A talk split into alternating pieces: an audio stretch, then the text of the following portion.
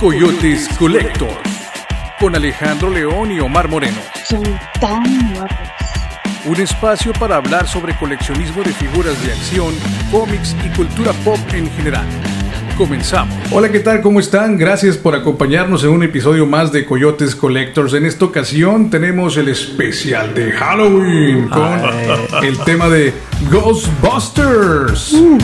Estamos sus servidores de toda la vida, Omar Moreno. Y Alejandro León. Y esta noche tenemos a un invitado especial. Tenemos a Alan Herrera. Ok, muchas gracias por la invitación. No, Un gracias gusto. a ti. Alan Herrera es un, es un, es un amigo de, de la infancia, un amigo de muchísimos años, muy entrañable. Y, y el día de hoy, el día de hoy vamos a, a mencionarlo también porque es importante. Estamos grabando o transmitiendo, como le quieren decir, desde Gamer House. Uh, Gamer House es, es un negocio que... Alan, platícanos de Gamer House. ah, pues claro, eh, pues realmente es un gaming center. Puedes venir a jugar en computadoras gamer, sí, de alta gama, con buen internet, con cómodas instalaciones, sillas gamer a gusto para que no se te hagan planas las nachas. Sí, de hecho, de hecho estamos sentados en este momento en, en sillas gamers, muy cómodo. Muy el lugar es muy agradable, bien refrigerado. Así es. Eh, eh, la parafernalia es, es la indicada. Es un ambiente muy, muy, muy suave.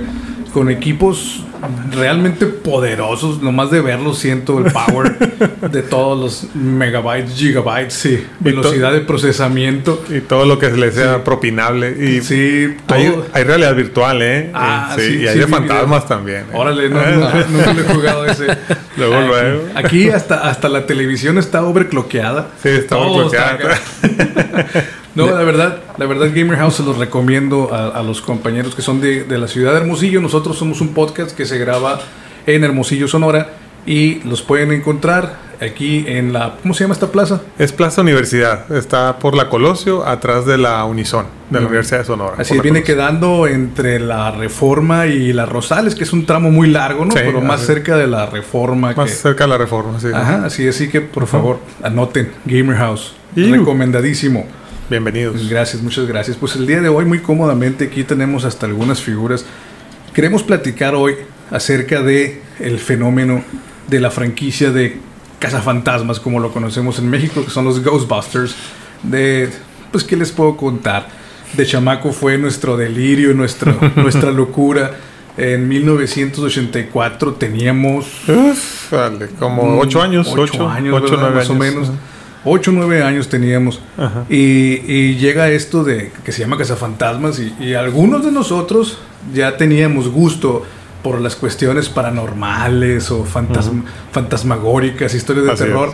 Y, también además eh, teníamos ya una vena ahí puesta, eh, una generación que le tocó ir conociendo los cambios tecnológicos, ¿no? nos, nos tocó ver el nacimiento de la computación personal y otros aspectos técnicos y científicos. Y de repente llega una película que engloba eh, el asunto de los fantasmas con el asunto científico y además comedia, pues fuera la combinación Sí. perfecta. Y la ¿no? Para- tecnología, ¿no? Sí, También sí, la, la tecnología, tecnología es cierto. es de cierto, aquellos tiempos, ¿no? De aquellos tiempos. Sí. Que, que bueno, vamos a ser honestos, ya analizando en retrospectiva las películas, científicamente y técnicamente tienen una bola de horrores, pues, pero, pero en su momento existe lo que viene siendo la, la suspensión de la credulidad que, que nos permite ir a disfrutar películas donde vemos a, a personas que pueden volar, a personas que pueden Claro. eh, ser millonarios con, con- como Batman, ¿no? Que hace cosas increíbles y, y difíciles de hacer. Pues, ¿por qué no? Un grupo de, de científicos con doctorado, o sea, son personas Sí. letradas con posgrados y que además les gustaba eh, cazar fantasmas, ¿no?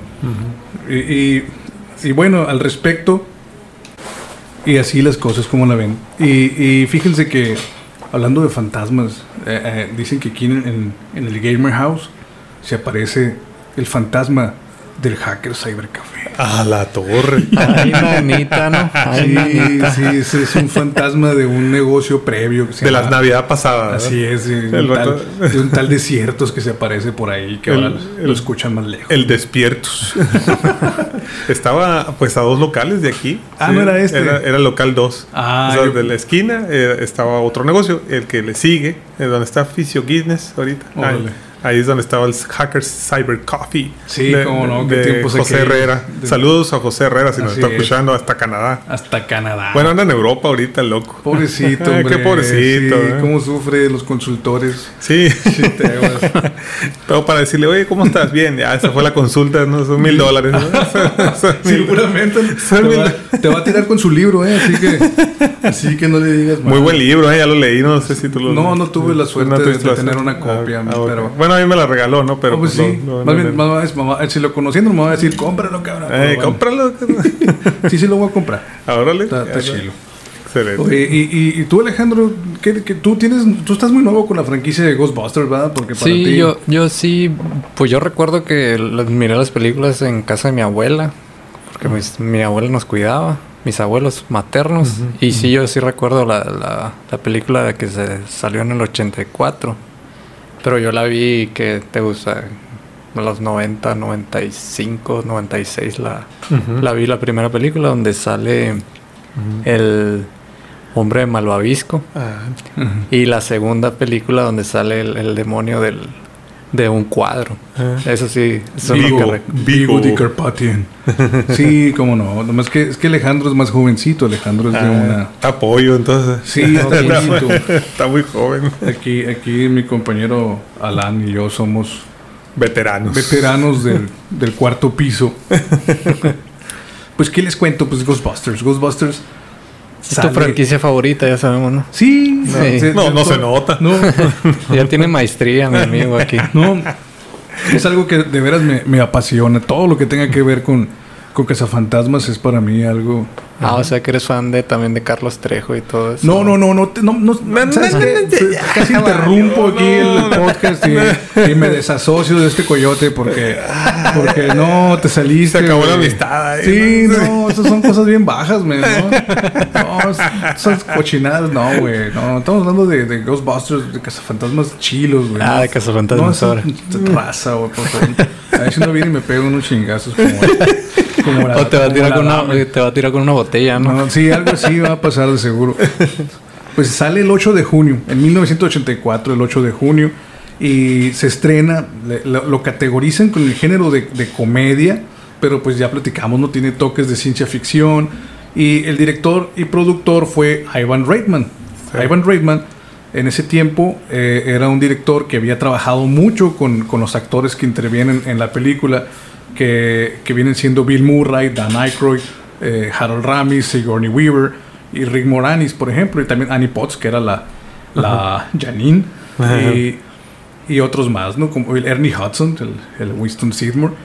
Y, y ellos eran comediantes en esas épocas de los desde antes, ¿no? Desde los 60, 70 andaban en el rollo de la comedia, ya se conocían, ya eran amigos.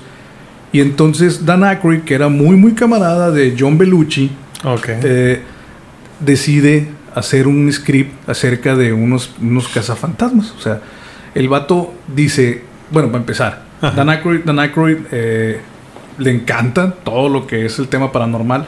Fui, fui aprendiendo de, de eso después, conforme vas estudiando a los actores ¿no? y toda Claro. la cuestión. Eh, y a Dan Aykroyd, que, que nace en el seno de una familia muy católica. De hecho, Dan Aykroyd estuvo a punto de, de- de ordenarse sacerdote. Caramba. Sí, fíjate, pero, pero luego ya se dio cuenta que no iba por ahí la cosa. Ok. Y de hecho, de hecho entró al seminario y, y lo expulsaron del seminario. No sé por qué, pero sé que lo expulsaron del seminario católico. Exorcismo. Algo así. Pero ellos creían mucho en el rollo del, del- del- de lo espiritual, lo fantasmagórico, todas esas cosas, ¿no? Y, y este vato trae la idea y para entonces era muy amigo de John Belushi y se avienta un guion, pero él le llama, él le llama Ghost Smashers. Ok. Eh, imagínate los, ap- los apachurradores, de fantasmas, de ¿no? fantasmas. Ghost Smashers. Y, y en, la, en la idea original de, de Dan Aykroyd hablaba de un grupo de científicos que viajaban en el tiempo y en el espacio. O sea, estaba Caramba. más viajado el rollo todavía más fumadón el rollo. Y, y dice que eh, en, ese, en esa idea que él tenía, que se la pichó el Ivan Reitman, el Ivan Reitman ya lo aterrizó un poquito más, ¿no? Le dijo, no, le dijo... Le puso un poco más Sí. los pies en la tierra. Sí, ¿no? no, ¿verdad? ¿Sabes qué? Mira, vamos a centrarnos en, en el presente mejor. Sí. Y vamos a centrarnos en Nueva York mejor. Y para eso fue que Ivan Reitman invitó a Harold Ramis para que trabajara el guion junto con Dan Aykroyd. Ok. Y, y ya fue Harold Ramis quien ayudó a aterrizar Sí. la idea de Cazafantasmas. Sí, sí, sí. Y, y fue así, tenían un presupuesto muy bajo, tenían muy poco tiempo para grabarla y en un año se la aventaron con, Wow. con muchísimos, eh, muchísimas limitantes de presupuesto. ¿Cuál- El presupuesto más o menos cuánto El presupuesto era de 25 millones de dólares de aquel tiempo. Pero yo no sé si, si esta, esta duda yo la siempre he tenido porque aquí en Ujú. México tuvimos cambios ¿no? en, en el peso. Claro. La devaluación, ajustamos los tres ceros. El dólar para mí siempre ha sido dólar, y, pero sé, sé que tiene una Claro. fluctuación, una devaluación, un cálculo que hace que el dólar de los 70 no sea igual al dólar actual, pero no conozco el, el método. Ahora sí que ahí un Sí. economista nos podrá aclarar Exactamente. sí. el punto, ¿verdad? Y, ah, por cierto, por cierto, muchachos, a todos los que nos escuchan, acuérdense que tenemos redes sociales, ¿eh? Estamos en Twitter, estamos en Gmail, tenemos coyotes.collectors.gmail.com, en Twitter estamos como coyotescollect1 y en Instagram también estamos como Coyotes Collectors, para que se animen. No hemos tenido mucho, mucho, mucha retroalimentación, mucho feedback eh, en redes sociales hasta el momento, pero sabemos que, que nos están escuchando por los eh, medidores de, de plays que tenemos en el sistema con el que subimos Ok. el podcast, ¿no? Así que no lo olviden, escríbanos, anímense, eh, no sean tímidos, por favor. y, y, bueno, les sigo, ¿quieres platicarme algo? No, no, no, adelante, adelante. Está interesante. Hay muchas cosas que yo no sabía. Sí, inclusive, hay- hay eso. Igual, que- eh, igual yo. Sí, hay muchas cosas. Entonces, entonces eh, ya que invita a Harold Ramis, se avientan la, la- la adaptación del guion. Y esto fue en el 83, obviamente, ¿no? Todavía Sí. estábamos hablando de un año, un año antes. Y, y entonces la película se hizo eh, en muy poco tiempo. Y para el, el casting, otra cosa que me resulta a mí muy, muy, muy curiosa, muy interesante, para el casting no eran los personajes, los actores que quedaron en los personajes actuales. Originalmente tenían pensado a Eddie Murphy para el papel de Winston Sidmore. ¿Se acuerdan de Eddie Murphy? Sí, claro. Sí, sí. claro. de super detective en Hollywood, algo así. De hecho, de hecho la negó, negó hacer la película porque estaba por hacer super detective en Hollywood Ok. y no quiso. Y, y fue que se lo dieron a Ernie Hudson el papel. Ujú. Eh, luego, más adelante también, para el papel de Louis Tully. Louis Tully es el Keymaster, ¿no? El que Sí. se transforma en perro. El de terror- niña encogía los niños. Ah, el que encogía los niños, Querida sí. encogía los niños. Sí, el que se transforma en el Terror Dog, que era el Keymaster. Originalmente tenían pensado para ese papel a John Candy. ¿Conocen al comediante Sí. John Candy? Uy, pobrecito, falleció. Ya- ya falleció, hace sí. rato. Ajá. Ya Pero- le llovió, ¿no? Sí, como no, él salía pues en un chorro de películas, ¿no? Pero tiene una, una aparición también en la de en la de mi pobre angelito, ¿no? Como Ajá. un músico que va en el camión que le da raite a la mamá de regreso cuando, Ajá. Ah, sí. cuando va. Entonces imagínense John Candy como el Keymaster, como el Terror la Ay, está raro, ¿no? difícil, ¿no? Raro. Igual los batió John Candy, pobrecitos. Y, Sí. y luego, pues ya se lo asignaron a Rick Moranis. Y el papel de Egon Spengler Ujú. eh, sonaban nombres como de Jeff, Jeff Goldblum. ¿Ubican a Jeff Goldblum? No. Ok. El apellido me suena, pero no. Bueno, Jeff Goldblum tiene un chorro de películas, ¿no? Pero tiene- una de las más famosas es la de la mosca, ¿no se acuerdan de la mosca? Ah, sí, sí, sí, Oh, sí, ya sí. sé quién es. Sí, que sí. luego salió en Jurassic Park, que es la más reciente, la referencia Oye, más sí le reciente. queda, ¿eh? Le ah, queda. pues Jeff Goldblum pudo, sí le hubiera quedado. pudo haber sido con Spengler, pero los batió. También invitaron a Christopher Walken. Christopher Walken. Christopher Walken. Imagínate qué raro hubiera sido Christopher Walken como, Sí, está raro. como Egon Spengler, no todo serio, hablando. Sí, así, así, como habla. Y, y luego John Lithgow también estaba en el rol. Ese John no Lithgow. John Lithgow es uno de esos actores que dices así ahorita, no sé quién es. Y luego te enseño una foto y Ah. dices así, ¿no? Como ahorita. John, John Lithgow, Lithgow, perdón, es, es un actor eh, rubio, calvo, que salía en Henry y los Hendersons, Henry. que era una película acerca de un Sasquatch o un pie Era una serie esa. Perdón, Era una eh, bueno, serie, hicieron ¿no? película también, pero había serie también. Ajá, ok. Original empezó como una serie, ¿no? Eh, era- era- fue una película y hicieron serie. ah, ok. Ah. Este, y, y si me equivoqué y alguien sabe mejor que yo, escríbanos en nuestras redes sociales. Sí, sí, aprovechen, aprovechen para corregirnos. sí. Para corregirnos, sí. Entonces ahí salía en Harry los Henderson, como el, el jefe de la familia. Era el papá. Pero también salía en una comedia de televisión que se llamaba La Tercera Roca del Sol, The Rod from the Sun, que se supone que eran unos extraterrestres encarnados como en humanos y que eh, interactuaban en la sociedad norteamericana. La, la cura de la serie era que eran extraterrestres y no entendían qué rollo con los humanos. ¿no? No, no lo ubican, ¿verdad? No lo vi. No, no. no Bueno, lo vi. A lo mejor ahí sí lo veo, pueden- yo creo que ya. Ahí lo pueden googlear. Ajá. Y, y, y el otro, el otro van a decir que el, el otro posible Egon Spengler fue Christopher Lloyd. Christopher Lloyd. Christopher Lloyd. Órale. Neta. Christopher Lloyd, ¿sabes quién es? Sí, Sí, pues sí. Sí. Ah, la verdad, Alejandro. Sí. No, Ok. no, pues yo sí sé. Digo que no sé.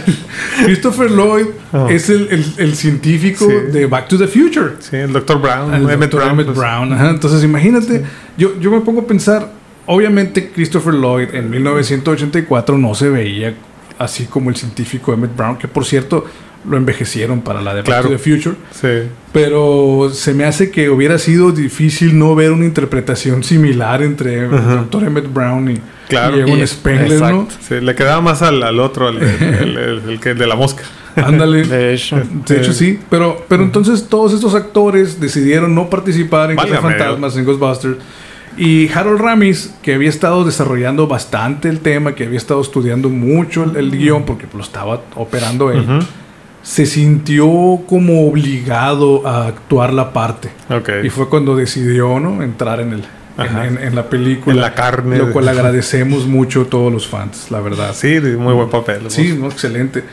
Y, y, de hecho, ahorita hablamos un poquito más de eso. La nueva película se centra en su persona eh, eh, y en su personaje, más bien, ¿no? Ok. En su personaje se centra más que nada la película que va a salir ahora en noviembre. Ah. Le acabo de ver el, el- el- el nuevo trailer y, y, mm, hace mucho, digo, lo digo como una persona de- del cuarto piso, hace muchísimo tiempo que no me emocionaba así con un movie trailer. Sí, ahora que estás diciendo eso, estoy recordando que vi un tráiler y sale un niño, ¿verdad? Sí, de hecho salen, salen varios niños, ¿eh? Salen- salen, salen varios niños y No, no recuerdo bien el, no recuerdo bien el sale, ¿no? pero sí tienes razón. O sea, yo también cuando lo vi dije, ah, caray, esto se ve diferente. Es el legado, ¿no? Sí, Sí, se es, ve más es el como el- legado. ajá, y, y lo, lo cu- bueno, ahorita hablamos más de eso. Es que esta película es canon, pues. eh, y- Yo pensé y que era fake. No, no, no, no, es, es- es- no es fake, es real.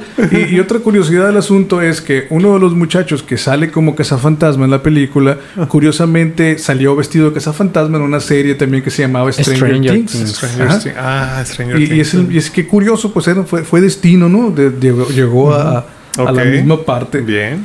Pero bueno, ahorita hablamos un poquito más de eso. Siguiendo con, con el casting.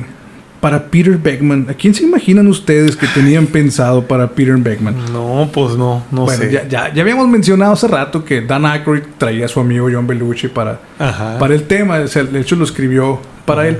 No sé si estén familiarizados con John Belushi. Bueno, yo con su hijo, con James Belushi. James Belushi es su hermano. Ah, ah, que no era su hijo. No, es su hermano. Oh, bien. Es su hermano más joven. mal yo, sí. Entonces, no, todo está bien. Sí. Pasan así cosas. Pero a James Belushi sí le hubiera quedado.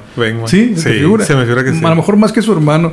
Lo que pasa es que su hermano se había hecho famoso por películas como Animal House y tenía un humor así muy desmadroso, ¿no? muy, muy animal. Y, y desgraciadamente se le sobredoseó. Se murió en el 82. en- en- de una sobredosis el vato se aventó un speedball ahí. el speedball es cuando con, con- con mezclan heroína con cocaína, ¿no? A la. Ah, la capirotada, ¿no? Una capirotada Sí, de sí. drogas. Así es. Se aventó un speedball y se les petateó. Y fíjate, fue en marzo del 82. Ya, ya traía la idea el Dan Aykroyd desde antes. Sí, ¿no? sí, claro. Obviamente. Pues él ya traía visto también gente. ¿no? Que Entonces, podía- como Belushi, pues ya obviamente no era una opción. Nomás porque estaba muerto. siempre- de O a lo este- mejor es una opción para, para un personaje secundario. Como Fantasman. Es que, es que de hecho, la, la cura, la broma que hacía Dan Aykroyd es que Pegajoso, este que está aquí, mira, porque traje unas figuras Oh, aquí. mira, qué que aquí- bonito. Aquí, Pegajoso dicen que es el fantasma de John Belushi. Ah, mira, pues. Realmente no es, pues, pero, Sí, pero sí. sí, sí, lo, sí lo decían en el. Traían la cura, eh. Traían la cura de esos estos vatos. Entonces se lo ofrecieron a Chevy Chase, ¿Conocen a Chevy Chase? Sí, claro. Ajá. Le podría quedar, tal vez. sí. Está raro, ¿no? Sí, está raro, pero le yo- podría quedar. Es que no lo podemos pensar en, en retrospectiva de esa forma porque nunca pasó. Sí. Pero bueno, Chevy Chase pudo haber sido. Pero Chevy Chase siempre ha sido muy especial, ¿eh? Ajá. Siempre ha sido muy enfadosón, así que lo declinó también. Es una persona un poco odiosa, dice. Sí, sí, es muy así. Chevy Chase, si nos está escuchando, o sea, Qué bueno que no español. Acá. mejor que es especial. Es especial, es, un- Sí. es un- es un- es una estrella, pues. Entonces se lo ofrecieron a Michael Keaton. ah, caramba. ¿Mm? Ok. Michael Keaton, ¿sabes quién es Michael Keaton, Alejandro? Sí, ah, bueno, a ver, Alejandro, yo Es sí. que como es más joven, pues siempre le pregunto Qué a él. gacho todo le pregunto. Así como, mijito, ¿sabes quién todo es Michael todo cae Keaton? sobre mí. Es un coyote más jovencito. Entonces, pues Michael Keaton lo conocemos por muchas películas, pero tiene dos que para la generación de nosotros son Beetlejuice Son- y Batman Y de Batman, 1989. Sí. Entonces, imagínate que hubiera sido Peter Beckman también. Puede ser también. ¿eh? Ah, sí, pues, está. También puede ser. Sí, lo que pasa es que Bueno, lo, lo niegan, lo niegan el papel, lo niegan y, y terminan Ajá. aceptando a Bill Murray, Sí. que era muy amigo de Murray. Aykroyd, que era muy amigo de Harold Ramis. Ajá. Pero el asunto con Bill Murray es que Bill Murray es Bill Murray. Es más cómico, pues. Sí, Bill Murray es Bill Murray. Y, y- y en todos sus roles, Bill Murray es Bill Murray. Entonces, sí, sí- sí actúa, pero sigue siendo él. Sigue siendo Sí, él. Es, es una Sí. cosa bien difícil, ¿no? De hecho, de hecho, de hecho, la película de- tiene, o sea, casi ninguna de las escenas eh, de, de la película que usó Bill Murray tenían script. O sea, sí, sí había un script para él, obviamente, ¿no? Ok. Pero casi todas se aventó puro ad lib. Ok. Puros ad lib. Y, para los que preguntan ad lib, ad lib es una expresión del latín ¿no? que significa a placer o a voluntad. O sea, el vato improvisaba muchas frases. Mucha improvisación. sí. Muchas, muchas, muchas líneas. Y, y te digo, pues, es como lo... No, pues yo, yo no concibo ya, bueno, a estas alturas, ya no concibo a nadie más como Peter Beckman. ¿no? Exacto, O sea, ¿no? es realmente yo. Si yo me lo encontrara en la calle, Peter. No le ibas a decir Bill Murray, sí, ¿no? es, es difícil separarlo, o sea, es difícil ya, Sí, ¿Cómo ya, ya decirle, Bill Peter. Murray, ¿cómo estás? No, pues no, no, No. le iba a decir Peter. Y chanza a lo mejor hasta él se queda. ¿qué- Eh, ¿Quién es? Sí. No, pues está bien acostumbrado. O sea, y de hecho el vato, el vato fue famoso también porque le caía de repente a, a muchas fiestas. Le caía de sorpresa. Bueno, allá en Gringolandia, ¿no? Eh, se, se conoció por un tiempo que andaba crasheando bodas el vato. Sí, así de repente llegaba y ah, entraba a la fiesta y sacaba curas y ¡Ay, Bill Murray está aquí! Y se tomaba fotos y el rato se tiraba a perder el vato. Ok. O iba, o iba a pistear gratis, ¿no? Ah, Pues esa puede ser otra. De las- gran las problema, ¿no? y, y, y, pues eso fue Cazafantasmas del 84. wow. Un peliculón, un señor peliculón increíble que nos en el corazón. Eh, yo tengo una duda ahí con lo de...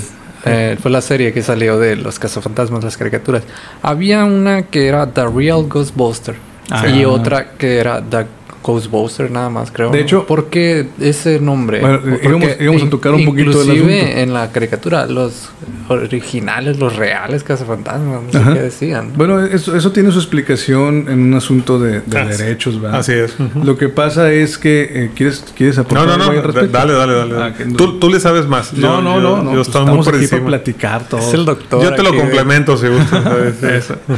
Eh, lo que pasa es que, bueno, en el 84 fue la película y acuérdense, a diferencia de muchas líneas de juguetes que nacieron como juguetes y se les inventa una, una serie para promover las ventas, aquí no, aquí el fenómeno fue al revés. Claro. Es una película que luego encuentra simpatía en muchos jóvenes y niños y se convierte en una línea de juguetes. Sí, como Star Wars, que así le pasó. Pues. Por ejemplo, exactamente. Entonces, de todas maneras, como la moda era que las líneas de juguetes tuvieran su caricatura, Así es. Ajá. le hacen su caricatura a, a Ghostbusters.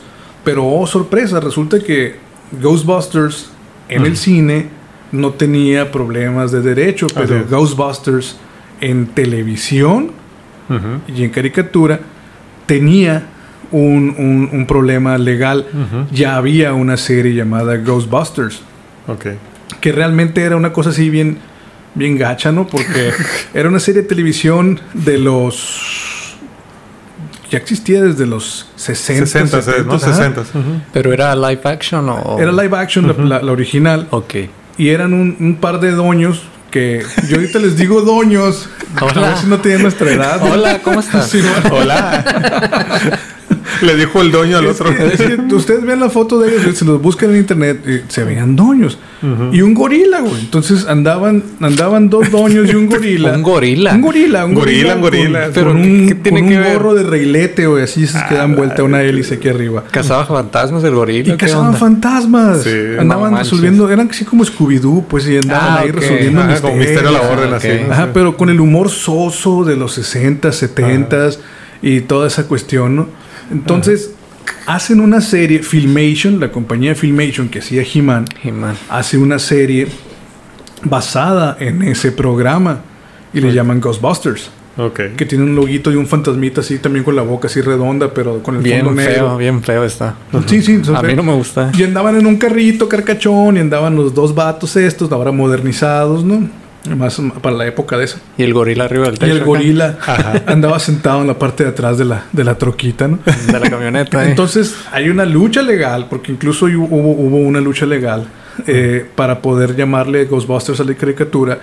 Pero lo más que se pudo ganar fue que le permitieran el uso de la palabra Ghostbusters, pero aderezado con Aderezado, más que fue The Real Ghostbusters. Los reales cazafantasmas. Por eso le pusieron así. Yo también cuando lo vi dije, The Real Ghostbusters. Yo, pues, Eh, ¿Cuáles eran los pues, ¿cuáles eran los falsos? no? Entonces, como, como perdieron la demanda, porque es de Columbia, la caricatura también fue de Columbia, que la hizo también a través de Dick, que era la, la compañía que, que hizo la producción, asociado con Dick. Qué feo el nombre. Entonces, este... Yo no quise decir nada. Sí, yo me quedé pensando. ¿qué Sí, entonces, de hecho, el logotipo en la tele aparecía y si una voz de niño se oía Dick, así se oía. Ok. Ahí te encargo, ¿no? La daban junto con los dinoplatíbulos esa caricatura. Los dinoplatíbulos. dinoplatíbulos. Entonces, eh, dicen estos vatos, bueno, pues perdí la demanda, no puedo usar nada más Ghostbusters, le voy a poner otra cosa más para que no sea igual que ellos. Pues me los voy a chingar. Dijeron, le voy a poner The Real Ghostbusters. Ay, Ajá, to- bueno, no me voy a llamar son los cazafantasmas, buenos, ¿no? me voy a llamar los verdaderos cazafantasmas. Ah, Traca. Entonces ya ahí fue una, una, una zarrapastrada de, de abogados gringos, ¿no? Sí, sí, sí. sí. Pero pues así lo conocimos hasta nuestros días, The Real Ghostbusters. Ok. Y, y- y la serie del 86 viene a desarrollar a los personajes de una manera un poquito distinta a lo que vimos en la película. De nuevo, por asuntos Sí. de derechos, ¿no? Lo- lo- los no podían usar los- el likeness que le llaman ahora de, de Bill Murray, Dan Aykroyd, Harold Ramis y, y el Ernie Hudson. Ajá. A pesar de que Ernie Hudson trató de, de participar en el casting para la voz de Winston Sidmore, Ajá. la perdió. Qué ironía, ¿no? O sea, no, Ok. no- lo seleccionaron. Seleccionaron a, a otro comediante de, de- de color oscuro, afroamericano, llamado Arsenio Hall. Ah, Arsenio, sí, Ajá, cierto. que tenía su propio, programa. con, con el Eddie Murphy. Sí, Ándale, tal vez, sí. exacto. Entonces Arsenio Hall quedó Sí. con la voz de, de, de Winston Sidmore. Ok. Y Mira. otro señor que se apellidaba Music, qué chistoso apellido, ¿no? Sí. Es su apellido realmente. Quedó haciendo la voz de Peter Beckman en la caricatura. Ok. Lo chistoso del asunto es que el Ajá. que hace la voz de Peter Beckman en la caricatura de Real Ghostbusters Sí. hacía la voz de Garfield en la caricatura. Ah, Sí. Y, en, y en- y en el live action es Bill Murray quien interpreta a Peter Beckman Ajá. y quien hace la voz de Garfield en la película de Garfield. Pero, ¿qué es eso? Qué curioso. Es, buena bola de. ¿Cómo Sí. le llaman a esos- ese efecto? Sí, pues así como un caso para la araña, ¿no? Sí, no, bien Efecto extraño. mariposa. Ándale. Y, y, Ok. y así hay muchos detalles. La, la caricatura de los cazafantasmas fue muy gustada porque empezó con temas realmente mm, oscuros al Sí. principio. Que, que no eran típicos de, de- de lo que veías en una caricatura normal. Y eso tiene mucho que ver con, con el, el guionista y productor de Cazafantasmas de la de serie animada, que era Straczynski, Strausinski o Straczynski se pronuncia. Ok. J. Michael Straczynski. Él, él hacía el cómic de Cazafantasmas. Ok. Y, y también ese vato se aventó la de Babylon 5, que es una serie que fue de culto, ¿no? Ah, Sí, sí. Y, y este vato le entró al script, a los guiones, con temas como Cthulhu, como Lovecraftianos, Lovecraftianos, sí. eh, Ajá. cuestiones así relacionadas con cosas de la vida real. Ajá. Y, y por eso gustó muchísimo la caricatura. Sí. Ajá. Pero después se empezó a infantilizar. Exacto. Ajá. Se empezó a A medida infantilizar. que avanzaban los episodios se cuando, volvía más. cuando sacan a Straczynski Ajá, de, de sí. los guiones, eh, empiezan a hacerse más sosos y al Sí. rato termina siendo Slimer y los cazafantasmas. Sí, ya no era The Real Ghostbusters. Sí, eran las ya- aventuras de Slimer. Ajá. Entonces ya era más para chamacos chiquitos y pues se les vino abajo todo. todo. Sí. Y en, en- del, del 86 al 90 y que hubo le duró la serie. Discúlpenme si tengo un error ahí con, con esos años. Pero en el 89 Ujú. se animan y se avientan Ghostbusters 2. Ok. Que la titulan nada más como Ghostbusters 2. si ¿Te Y ya. acuerdas, no? Sí, Ghostbusters 2. ya. Es la, es la, de- la, la dos es la del cuadro, ¿no? Sí. El demonio del cuadro. La de Vigo, Vigo. el Carpathian. Ahí es donde Carpathian. sale el, un tipo demonio perro, algo así. No, No, es la mezclando una. películas, sí. Es la 1, ¿no? En la En la uno. 1 salen los Sí. Terror Dogs, que, que eran de Keymaster, y el otro era. Eh, Muy demoníaco ¿Cómo todo, se llama ¿no? el otro? El. eh, ay, el. Guardabarrera es el Keymaster, ¿no? Y el. De Keymaster y, y el otro. Ay, se me olvidó Y eso cómo que se- me doy tan fan de Ghostbusters, se me olvidó. Zul. Zul- Zul era- era el demonio. Era el demonio, Pero, pero. Gozer es el, el que me da risa. No, no, no se, no se. No se tocaron mucho la cabeza para Gozer el goceriano. Ah, sí, pues te quedas tú sí, como. ah, Gozer el goceriano. Sí. Porque hasta en inglés así se llama. Sí, ¿no? Gozer the Goserian. Sí. Y, y- y Vigo es Vigo the Carpathian. Sí. Y, y el actor que usaron para interpretar a Vigo está bien feo, cabrón. Oye, pero qué bien le, le quedó, ¿eh? Sí, pero ¿sabes qué? O sea, ese vato en la vida real era un vato bien hijo de la chicharra. Sí. Sí, sí, sí. le hacía honor al.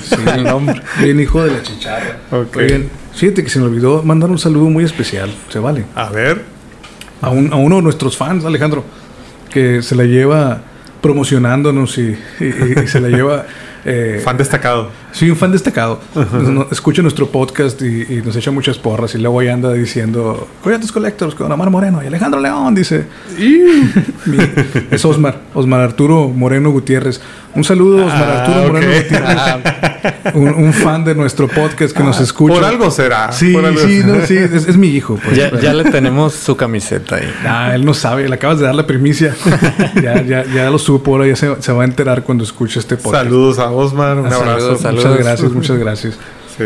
De este, Yo quería decir de, de la de la 2 que ya ves que ha sido muy odiada, ¿verdad? Son para, para la, la película esa de que nada que ver, ¿verdad? Con el éxito de, la, de la primera. Eh, yo le encuentro ciertos elementos rescatables ahí. Son pocos, pero ciertos elementos interesantes. A mí lo que eh, me llamó mucho la atención es como en esa época se vivía ahí en, en Estados Unidos. eh, todo el asunto este de, de- de, pues del desarme nuclear y todas Ah. esas, esas cosas y de, de, pues eh, la- lo- los, los- los ciudadanos estadounidenses se la llevaban pues eh, eh, peleándose entre ellos pues porque unos estaban a favor y otros estaban en contra etcétera hasta Superman si recuerdan Es explotó cierto, ese tema ¿no? de lo del desarme Superman ahí con 4 unos ¿no? que, sí. que explotó ese eh, con, ya con el eh, eh, fallecido Christopher Christopher, Reeve, Reeves ¿no? Christopher Reeve. Sí, que en paz descanse, es un Ajá. actorazo. Este, pero eh, me gustó ahí porque también en Cazafantasmas 2 toman ese elemento y ya ven que por el pleito que había entre las personas, ¿no? Las malas vibras, la, la este, eh, pues la negatividad de Ah, las se personas. llenaba de energía, Se ¿no? llenaba, ¿no? Se llenaba de slime el subterráneo. El slime. Sí, el slime subterráneo, pues, este, crecía a medida que entre más odio había, ¿no? Entre la gente. Entonces, ese elemento como que lo tomaron en la, en la película y lo trataron, ay, perdón, lo trataron de, de incorporar, pues como dándole un giro positivo. A veces se puso ya medio alucinógeno y lo que tú quieras, ¿no? Se puso de, de ah, bueno, van a mover la estatua de la libertad, ¿no? Ah. Con, eh, bañándolas de slime, etcétera.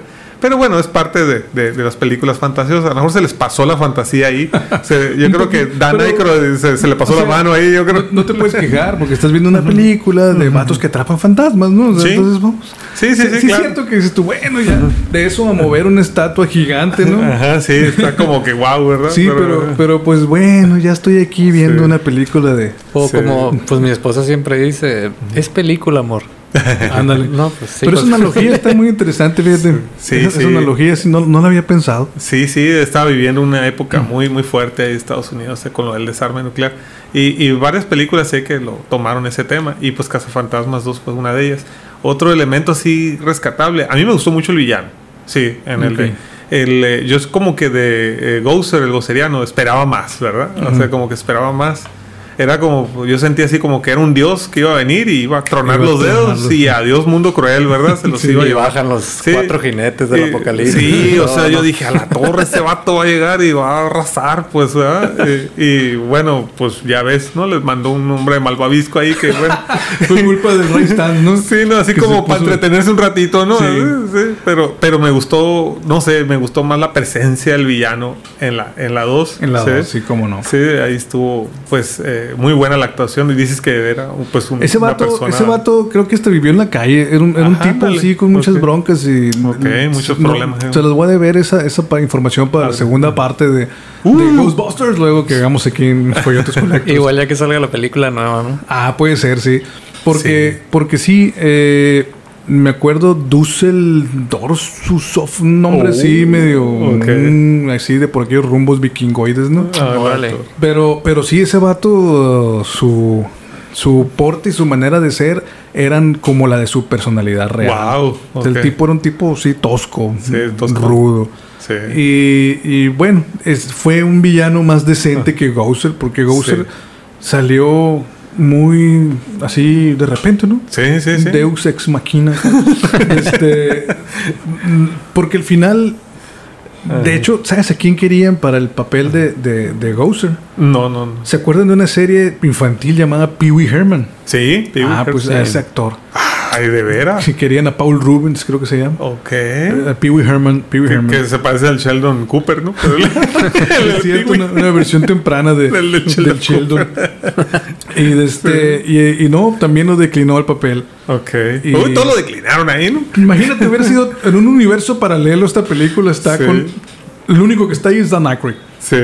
Así. que era el entusiasta de esta película. Claro, sí. Pues como todo proyecto nuevo, ¿no? A veces no creen, ¿no? Y, Sí, es cierto. y a veces Star Wars también que sufrió de muchas cosas así. Pues, eh. De hecho, casi Sí. no se hacía Ghostbusters. Eh, tuvieron un, un revés muy, muy fuerte eh, durante la producción que los rescató. Que. Coca-Cola compró una, una parte de la compañía productora de Columbia. Ok. Y, y eso de que te, también ahí te asustan ese tipo de cosas cuando estás morro, no estás familiarizado con los grandes eh, eh, conglomerados capitalistas, ¿no? Eh, como Coca-Cola, la empresa de, de refrescos, dices, compró un- una casa de cine como Colombia. O sea, está, Sí. está Ujú. canijo, pero bueno, existe. Pero pues sucedió. Sí, y, y, este, y bueno, mm, Stay Puft fue un, un elemento visualmente muy atractivo, Sí. pero que no te daba mucho miedo. No, pues no. ¿no? No. Y, este, y, y a, a la nueva entrega de Ghostbusters eh, tiene un rol distinto. Oh. A mí me asombra muchísimo la capacidad mercadotécnica de los norteamericanos. O sea, sacan al perso- el personaje ya, ya hubiera sido muy cansado usarlo como lo conocemos, Claro. pero se las idearon para hacerlo. Si has visto cómo es ahora. No, no, no, no. No, lo has visto. Eh, no es spoiler. spoiler no, alert. no es spoiler alert porque está, está en todos los trailers de la película. Ok. Ahora son muchos mini Stay Puft. Porque los venden. Porque acuérdense que en la película de Cazafantasmas, Sí. Stay Puft era una, un producto de, Sí, de sí, sí. malvaviscos, ¿no? Sí, era un personaje que estaba en la bolsa de los malvaviscos. Exacto. sí. Entonces, Cuando iba a acampar en, el- en estas el- líneas de la película sigue siendo un producto y ahora los venden en, en chiquitos. Sí, están Ajá. chiquitos. Entonces ahora hay un salen. chorro de Stay Pufcitos Ah. haciendo un desmadre por todos lados. Entonces Sí, dije yo, en qué el curioso. estante. Sí. Y lo más suave es que te van a vender un chongo de cosas de, de Sí. Güey. Yo ya estoy viendo cuáles voy a comprar. O sea, sí, sí, sí. Lo, increíble lo la- primero que van a hacer las, bolsas con los pues los hombres de malvavisco chiquitos, ¿no? Sí, eso es de rigor. Claro. O sea, y, De y- y las- bombonas. y Como los cuanto- minions, ¿no? La estrategia de los minions. como los minions, sí, o sea, Sí. sí, puedes comprar mil minions y nunca vas a tener suficientes. Así y, es. y- y los Stay, los también, o sea, pero realmente Inclusive eh, también ahora la, con- a raíz de la película eh, la pizzería Little Caesar está sacando en la caja algo de Cazafantasmas, ¿no te recuerdas? Y luego las galletas también, ¿no? Si alguna de las compañías que hemos estado mencionando quiere contratar al podcast para patrocinarnos, no, de repente, bienvenidos. ¿eh? Adelante. Sí, cierto. No lo he visto en persona, pero lo pasaron en un grupo que Eh, tenemos. saludos a Chris, que él estuvo en el episodio de Batman. Él fue el que mandó las fotos de, Ah, es de cierto. eso. ¿no? Es cierto. Nuestros Que camaradas. recuerdo que tú dijiste, no, yo no me las comería y que no sé qué. Me da lástima. O sea, bien suave, pero bueno, Ok. el hambre es cabrona. de repente. Sí, pero están primero los dientes que los parientes. Exacto. Y, y como les digo, pues la mercadotecnia, este, todo este asunto, pues nace para generar dinero, obviamente, ¿no? Pero, pero también va ahí el, el sueño, el ideal de quien, de quien lo inventó, ¿no? De quien los, los produce. Podemos hablar un poco del, del arma, el ¿cómo se llama? El de protones, Sí. ¿cómo se llama? El acelerador de partículas, ¿no? El para pues, Sí. es- tiraba rayos, ¿no? Sí, se supone que eran Pues, descargas de protones, que- ¿no? Se supone sí, que ¿no? se supone que eran eso. Fíjate que el juguete más deseado, yo creo, de todo Ghost Head que les dicen ahora los fans de Cazafantasmas, porque hay niveles, ¿eh? Eh, en, en este, en este podcast muy probablemente nos lleguen a escuchar varios eh, queridos compatriotas de- del país que son fans de la franquicia y que en el sur del país está muy fuerte el asunto de, de la franquicia de Ghostbusters en cuanto a clubes. Oh. Hay, hay gente que se une y se asocia en, en tipos así como grupos, ¿no? Como clanes, vamos a llamarle así. Sí. Y, y tienen todo su traje completo Wow. y tienen su, su- sus Sí. paquetes de protones. Y es como todo un ritual de, de- de iniciación para ellos Wow. hacer su propio prop, de- Ajá, su del- prop. del Proton Pack. Sí, como los cosplayers, pues, que Como hacen los sus props. cosplayers, ajá. pero, pero lo hacen a un nivel Hasta lo certifican termina algunos, ¿no? costando casi 20 mil y feria de pesos. Sí, el o sea, de- de- si lo haces bien y si compras las piezas adecuadas, Bien. hay guías para armar toda esta cuestión. De hecho, a un amigo que hace Ajá. poco acabo de conocer, eh, le acaban de ser, bueno, va a certificar su traje, Oh. pero es de otra franquicia, ¿no? Saludos Mario, y sí, es Y- cuando y, escucha y el ellos podcast. están, están adscritos a, a una línea que está directamente con los Ghostbusters de Estados Unidos que se llama... em, ahorita me voy a acordar. Pero estos, estos compañeros son como que la sede o la base de donde se unen todos los clubes de cazafantasmas de, de, de- de todos los países. Ajá. Y a Ghost Corps. Ghost Corps. Y, y entonces, eh, en, en, en, en esa, en esa sede, Ajá. incluso eh, Ivan Reitman ha ido a hacer pláticas, Ajá. eventos, etcétera, ¿no? Ya, yo no, yo no llegué nunca. Soy muy fan y todo el rollo, pero pues tengo mis lagunas en cuanto a algunos conocimientos. pero nunca llegué a tener un traje ni un Proton Pack ni nada Ok. por el estilo. Ok. Este, no Hoy sé, no sé ya, si me atrevería ya, lo, a ya eso. lo sa- lo, re- lo relanzaron otra vez, el, el, el vintage, ¿no? Sí, no, ya, ya ahorita está todo. Eh, ahorita traigo aquí un Ecto 1 que le acabo de enseñar aquí a mi amigo Alan Herrera para que recordara los tiempos de antaño. Este es un este es un vintage relanzado, ¿no? Pero fíjate, te voy a decir Alejandro, en aquellos tiempos no existía nada de esto. No. Entonces nos llegaban un poquito de productos de Estados Unidos porque tenemos aquí nosotros cercanía con la frontera Norteamérica es. y podíamos ir a Nogales o, al- o a la Fayuca, si más cerquita acá, a, a comprar cosas y a veces llegaban ahí piezas. Pero aquí, mi estimado, te voy a contar algo. Se aventó una vez una onda que le llamó el ciclotrón. Ah, sí, así es. Fíjate, atrás sí que pasó. El ciclo. No sé cómo estamos vivos. Mira, este, en serio, en serio. Además del detector de fantasmas que quisimos construir de, de morritos, que fue idea original de, de A Alan. Alan, Alan Herrera siempre, siempre era el que, el que escogía ser Egon Spengler. Y yo y Saúl Saavedra, Saúl Saavedra, un saludo si nos llegas Saludos a a escuchar Saúl, hasta a Monterrey. Saúl el Saavedra. Said, de, to- de toda la familia Saavedra. Saúl y yo nos peleábamos por ser Peter Beckman, ¿no? Ándale. Porque si no, el otro le tocaba Ray Stantz. Y, y- y no somos racistas, pues nadie quería ser Winston. Entonces, de hecho, tan nadie quería ser Winston que, que no sé por qué, ¿no? el, el racismo está cabrón, está feo. Que al pobre del Said siempre se nos quería unir y los cazafantasmas pues eran cuatro, ¿no? Exacto. Claro. Pero, pero mm, mm, lo dejábamos ser pegajoso, ¿ves qué gachos éramos? Si quieres jugar vas a ser pegajoso. acá. O la Ah, secre, bien, oye, dice. o al rato no, la secre, ¿no? ¿Cómo se No, llamaba no, la, la? Janine Melnitz. Janine Melnitz, sí. Ajá, que es la Annie Potts, la actriz. Y de este y, y de- de- tenemos muchas anécdotas en la infancia, ¿no? Porque también tuvimos un, Alan siempre ha sido bueno dibujando y ahora como ingeniero civil sigue dibujando pero planos. Eh, topografías, engaña gente con el teodolito haciéndole creer que le toma fotos. Ándale. y este y se aventó un periódico una vez, anécdota dentro del paréntesis de Ghostbusters, ¿no? Se aventó un periódico y pues Saúl y yo éramos reporteros, ¿te acuerdas? Sí. Y el que le llevara las noticias se ganaba el Pulitzer, ¿no? Entonces, la mejor noticia. Y ahí andábamos reporteando en el barrio y una vez me acuerdo que se cayó Said, ¿no? Se cayó Said y nos peleamos los dos acá. Yo lo voy a escribir, no, yo, no, yo. Yo es mi hermano, es mi noticia, no, yo lo vi, es mi nota. Y ahí estábamos peleándonos, ¿no? Al final nos ganó una nota que el editor puso. Una nota sensacionalista que era de un gato que, que sabía decir su propio nombre. Se llamaba Miau. Órale. Entonces Clásico. nos peleamos, nos, nos peleamos diokis por una La I, nota. ¿no? Era la I de hoy día. Entonces hacía dibujos de Ghostbusters, hacía, hacía un cómic de cazafantasmas, este, Alan, y, y ahí lo distribuíamos con los compañeros de la primaria, etcétera. Entonces, dentro de las locuras de nuestra infancia, el, el Alan se aventó una vez un aparato. No sé cómo lo hiciste, güey. Ay, Pero Diosito. En el patio de tu casa hiciste un aparato. Total que al final lo conectó la corriente, puso un, un carbón en medio. Sí, así. Y cuando prendió el aparato, que traía una bobina y no sé qué más, se empezó a poner blanco sin combustión el carbón. acá. Y dijimos, no, ¿sabes qué? Mejor nos salimos de. Desconéctalo. Apágalo. ¿Sabes quién inventó? Eh, ¿Y las mamás? ¿No te dijo nada tu mamá? No. se dieron cuenta. no. Y después se enteró, ¿no? Ya después. Ya me regañó ahí Sí. porque te- tenía que serruchar un acumulador de, de carro. Ah. Sí, lo tenía que serruchar No, para sacarle el plomo. No, no, no, no, no sé cómo estamos vivos.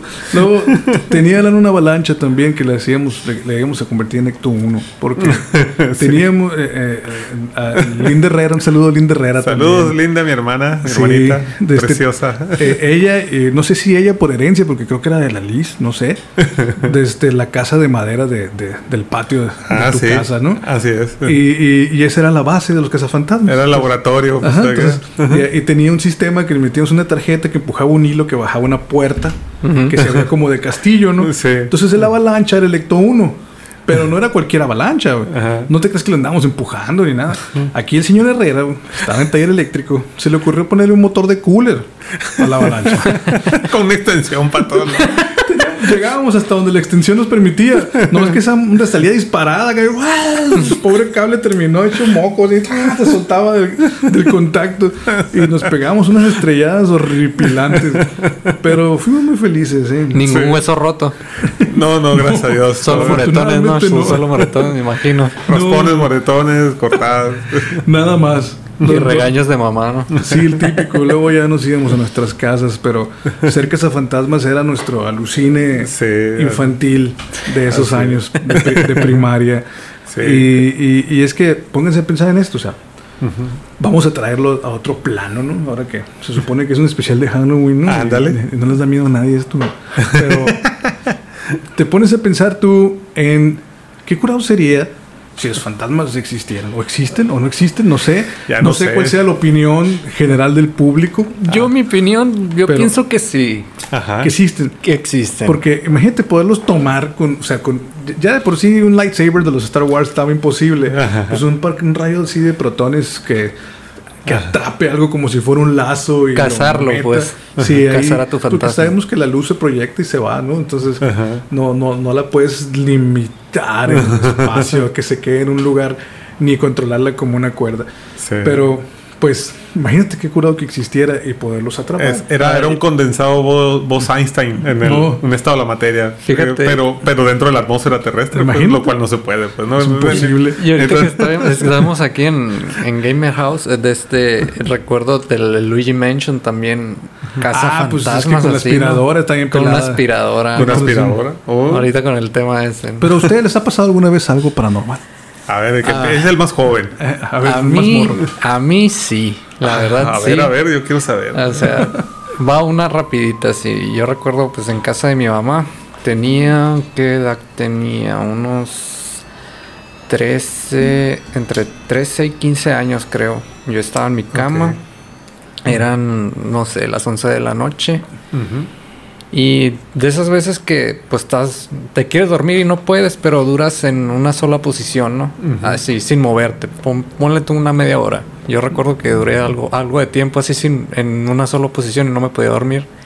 En eso yo recuerdo que me, pues me, me cambié de, de posición y recuerdo que se, se sintió que me empujaron la cama. Era una cama individual y se sintió que me empujaron de, de, la, de la parte de donde colocaba los pies. Se sintió así que me empujaron y pues el clásico que te quedas helado, ¿no?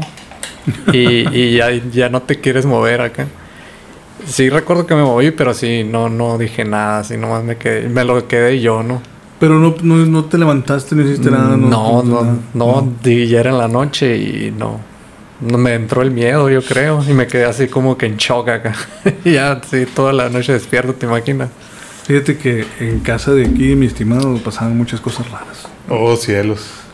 Cuente, Ok. que cuente una, pues. Bueno, la, La, o, o cuenta la, la de la más simple a la que dijiste tú, madres. Bueno, la más simple, este, resulta ser, a ver, ya, ya, pues, que serán los 80s, 80, mediados de los 80s, yo creo que debe haber sido poquito después de que se estrenó Casa Fantasmas, a lo mejor una, uno o dos años después de que se estrenó esa película. La uno. Sí, la, la uno, obviamente. Ok.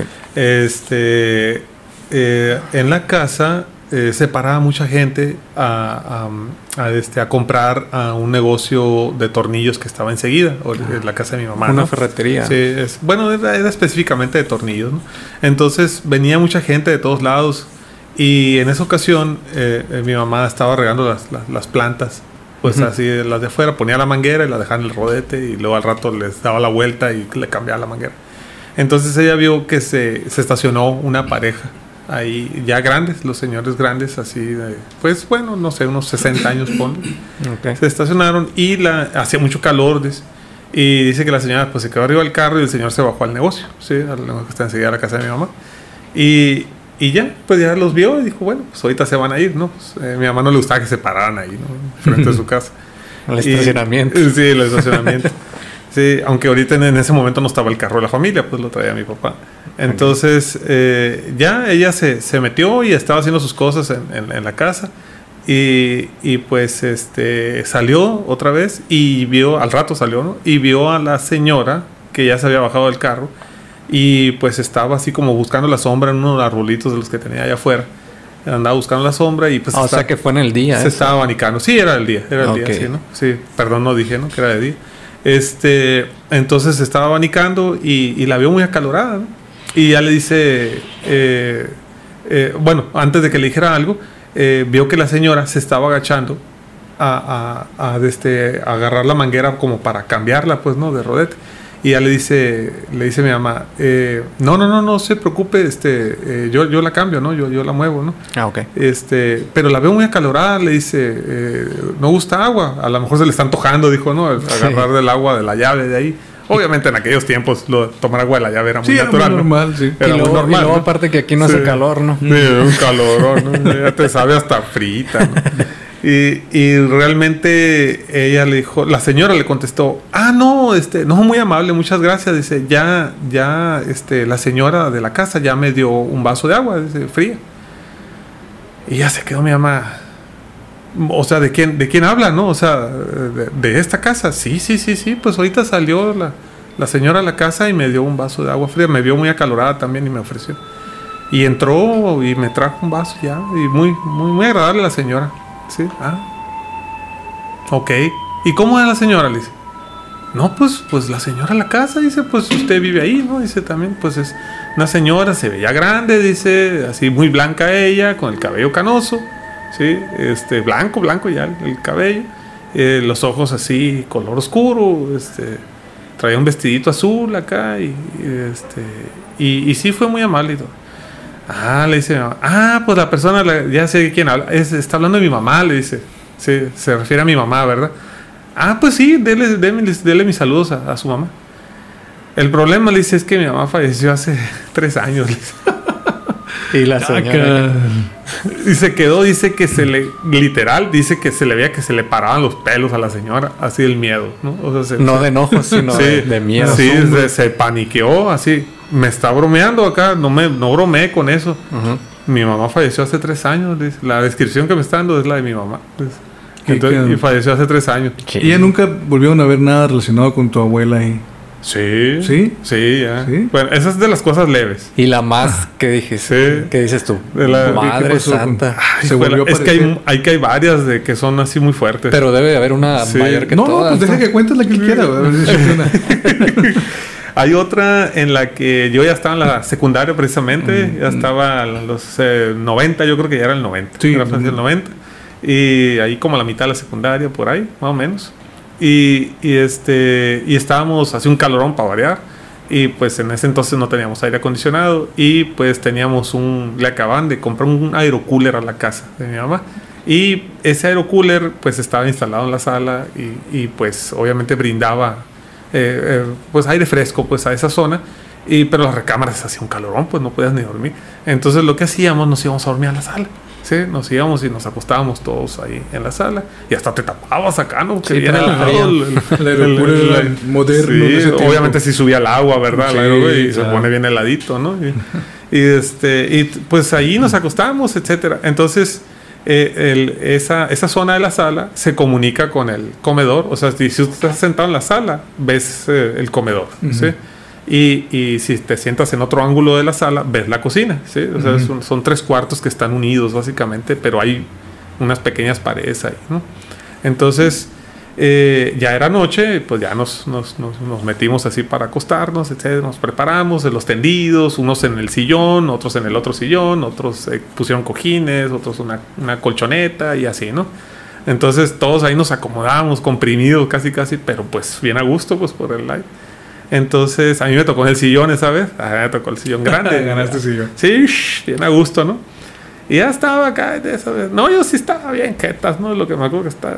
Bien dormido. Sí, de, que de repente desperté, sabes que despiertas en la madrugada, y- pero no, no para ir al baño ni nada, sino que sencillamente despiertas, así de la nada. Y ya estaba así, ¿no? Como que, pues, no sé ni por qué me desperté y todo. Y pues me volteo y volteo a ver el, el comedor. Pues todo oscuro, obviamente, ¿no? Está todo oscuro. Y vi una señora que estaba sentada en el comedor. Ay, cabrón, qué miedo. Una señora de vestido azul, pero de cabello oscuro. O sea, cabello oscuro así negro, negro. Pero no le veía la cara. O sea, la veía de O sea, espaldas. la luz estaba apagada. La- estaba pero- todo apagado. sí, todo oscuro. sí, pero obviamente yo veía para el comedor y pues entra un poco de luz de, por la ventana del Ah, comedor y, y se veía pues que estaba alguien ahí sentado. Pues. Y el vestido era azul. Y de vestido azul. Y yo dije, bueno, a lo mejor dejaron algo colgado al- a, la silla y ya este juega trucos la mente, etcétera. Sí, Ándale. Sí, exacto. Y dije, ¿alguien dejó colgado algo? No, hasta me senté y volteé y literalmente estaba la señora con las manos en la mesa así, ¿sí? Y volteando con la cabeza para abajo y vestido azul y sentada así como, como si estuviera orando o estuviera concentrada, Sí. meditando, no sé. Y, y pues eh, yo dije, ¿y esa quién es? o sea, pues no. O sea, yo sí conocí a mi abuela, pero ya yo, de la memoria que tengo de ella, pues es como la descripción del, de la anécdota anterior, ¿no? De- es el pelo canoso, canoso, blanco, blanco, Sí. así, blanca ella.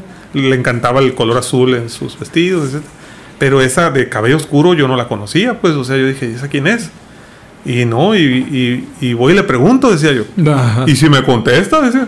No, y si luego me contesta, no, pues no, no. Y ni modo, el último recurso, ¿no? La sábana antibalas y la Ah, sábana anti todo. anti fantasmas.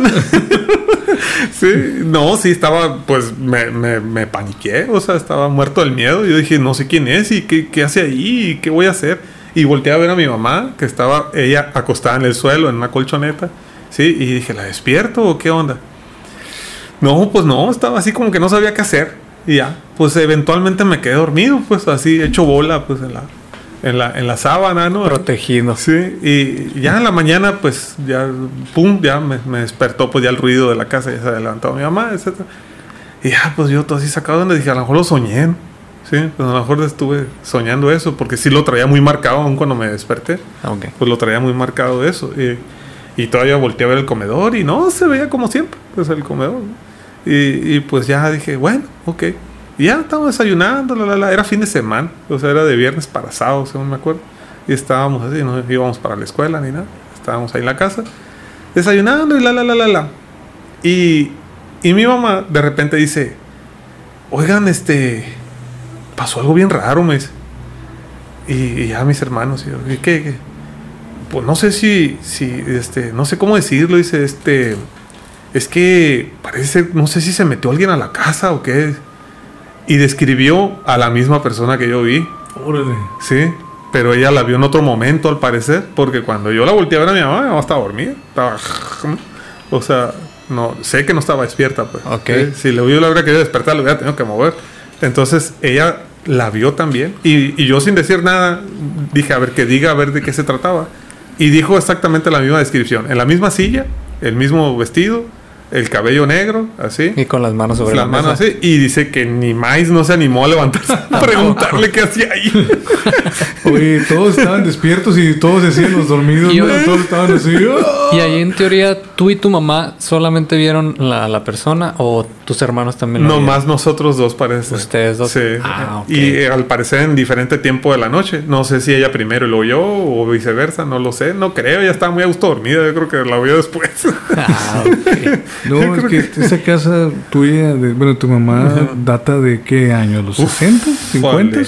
Pues, eh, Porque sé que tu mamá nació en la casa. Nació allí mi mamá, Ujú. sí, este, y ya estaba, la, ya existía la casa, Ujú. este, yo creo que es de los 30, más o Más menos. o menos, ¿verdad? Sí, porque es, es barrio viejo. de los, de los 30, sí, San 1930 Benito, por eh. ahí, sí. Y obviamente pues le hicieron sus, sus ampliaciones, etcétera. Era, era un ejido allí, pues. Es Era, era un ejido, así, era una casa y con su ejido, pues. Claro. Sí. No, pues fíjate, ¿qué, qué, qué más quieres? ¿Qué habrá ahí que tantas cosas pasaron en tu casa en ese sentido? Yo, yo tuve suerte, en mi casa nunca pasó nada. Cuando yo, yo viví mucho con mi abuela, también en la San Benito, pero no, no, no me tocó así nada. Ajá, nada. Nunca, nunca, normal. o sea, tú sí crees en los fantasmas, Fíjate que para ser un fan de Ghostbusters, voy a decepcionar a la franquicia. no crees No, sí, sí me ha pasado, o sea, O sea, pero si te ha pasado algo paranormal. te- tengo un escepticismo sano, pero que no tiene explicación para cosas que he visto. Entonces no, no, no, no descarto que, que pase, pero no tengo explicación para ello. Pero no, no, no tengo tampoco los elementos para aseverar que, que sí, pero reconozco que han pasado cosas raras. Sí. Entonces, aquí es donde viene el, el encanto de los Ghostbusters, ¿no? Porque científicamente, pues pudiéramos hablar ya en la realidad de un plano de existencia que a lo mejor no conocemos o de un remanente energético que a lo mejor no sabemos cómo se da. O Como, algo pues, por la teoría cuántica también, Sí, ¿no? es O sea, los- a los- una inter- dos interpolación de, Sí. de- de Sí. dimensiones, Sí, eh, los, de universos por- los paralelos. cazafantasmas los podemos catalogar como parapsicólogos, algo Ah, así, era- ¿no? Son Parapsicólogos. sí. Sí, de, son- de hecho, de hecho, fíjate, se, se, se pitorreó de mí un parapsicólogo que le llevé una vez el diseño que, le- que hizo Alan Herrera del, del, del lector de, psico, de, de energía psicoguinética ahí, que, que hiz- que que hizo en su juventud. Fue un- a, la, a la escuela de psicología de la Universidad de Sonora un parapsicólogo, ¿no? Joder, que, qué invitaron los gachos del Unison así como que para burlarse del pobre señor, ¿no? Porque llegó a platicarle teorías parapsicológicas a los psicólogos que eran industriales, clínicos Ok. con, uno- con una vista muy, muy así también escéptica, ¿no? Pero lo Ok. escucharon, el señor lo recibieron. Y me Bien. acuerdo que yo y ese amigo mío, Toño Noriega, que estuvo con nosotros en otro episodio, le, le llevé, oye, fíjese que traigo este, este plano que hizo un amigo, que queremos saber si usted cree que pueda funcionar. Entonces el vato nos vio así con cara de, ¿What?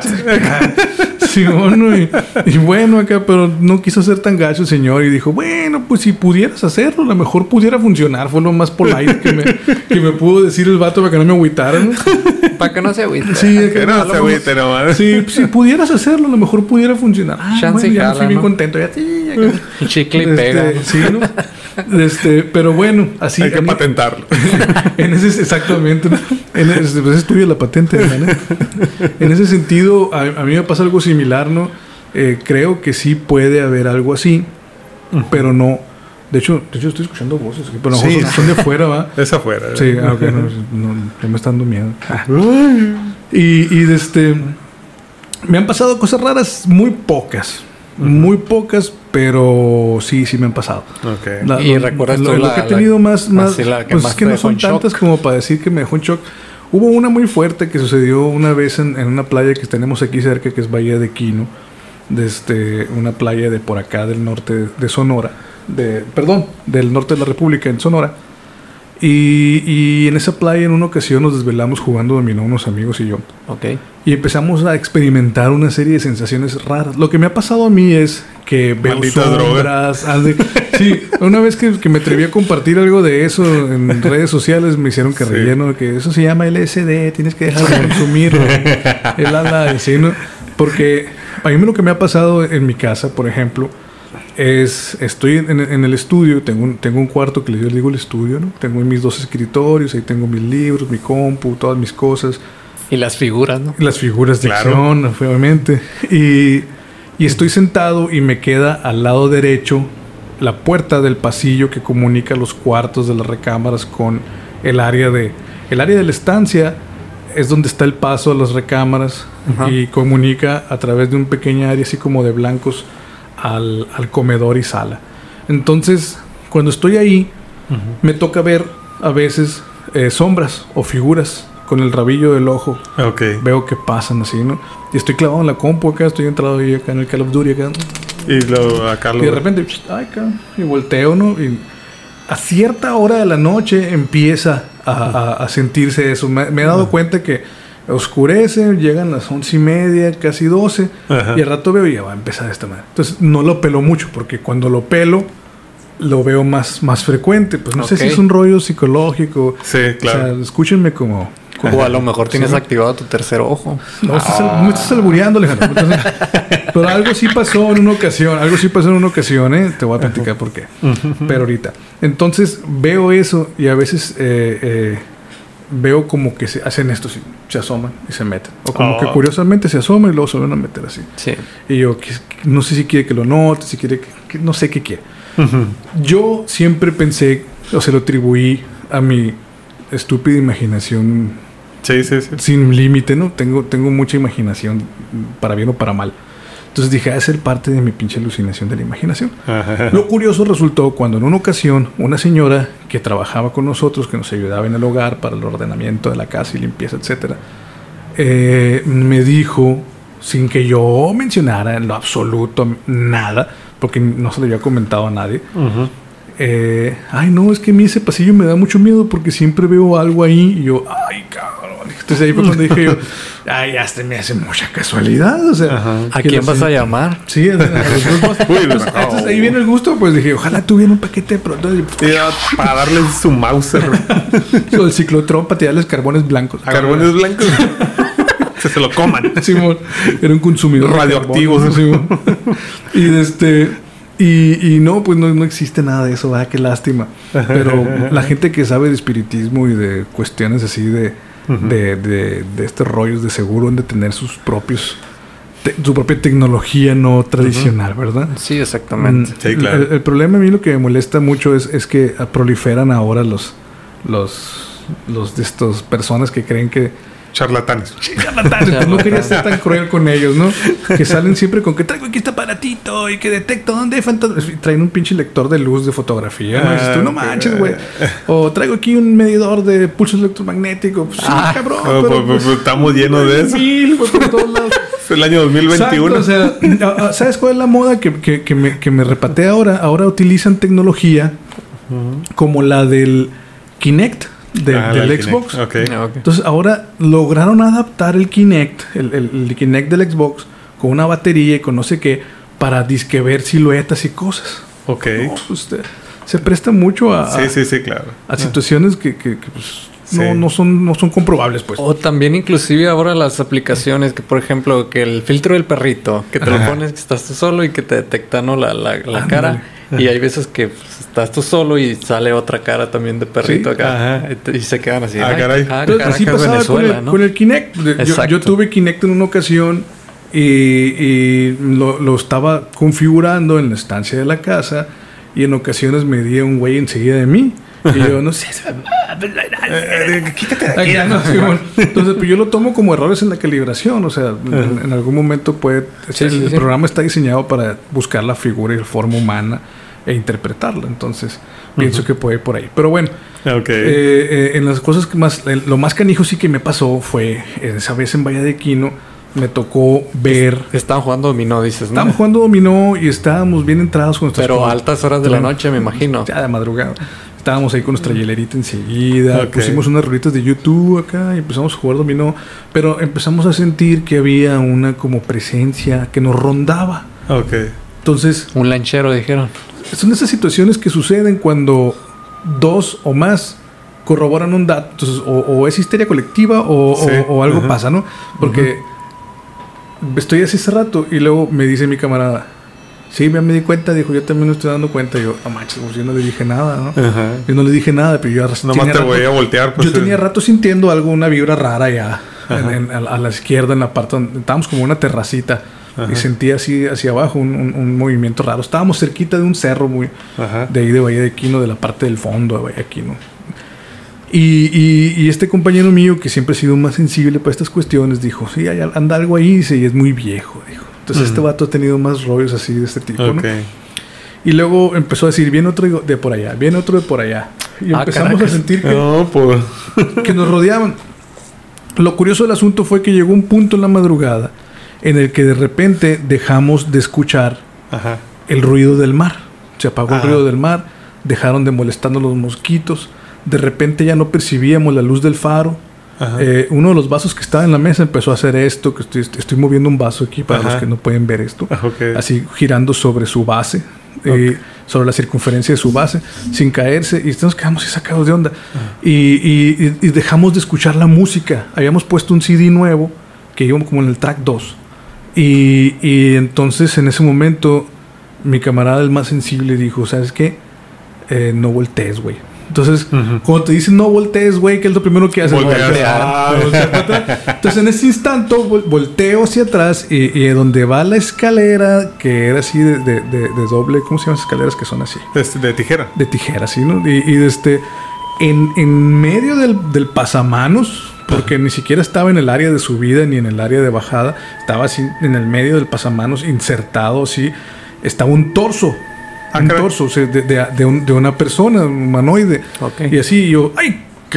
Dije nada más. ¿Pa' qué volteé? Le digo, te dije que no voltearas. Me dijo, pues sí, pero me invitaste a voltear al decirme que no volteara. Le dije. Eh. Y nos quedamos muy tensos, pero seguimos jugando. O sea, como que los que nos mantenía aterrizados era eso, porque mi camarada dijo siempre, bueno, parece que quiere que, que, pregun- que podamos preguntar lo que sea. O sea, como que sí que queremos, no Ah. queremos nada.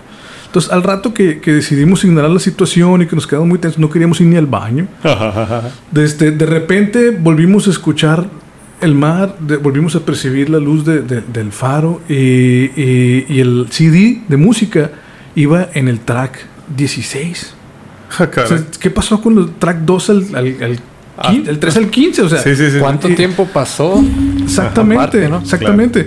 Y, y no, y no y se nos fue un espacio así bien loco. Y lo único que nos mantuvo aterrizados fue eh, seguir jugando.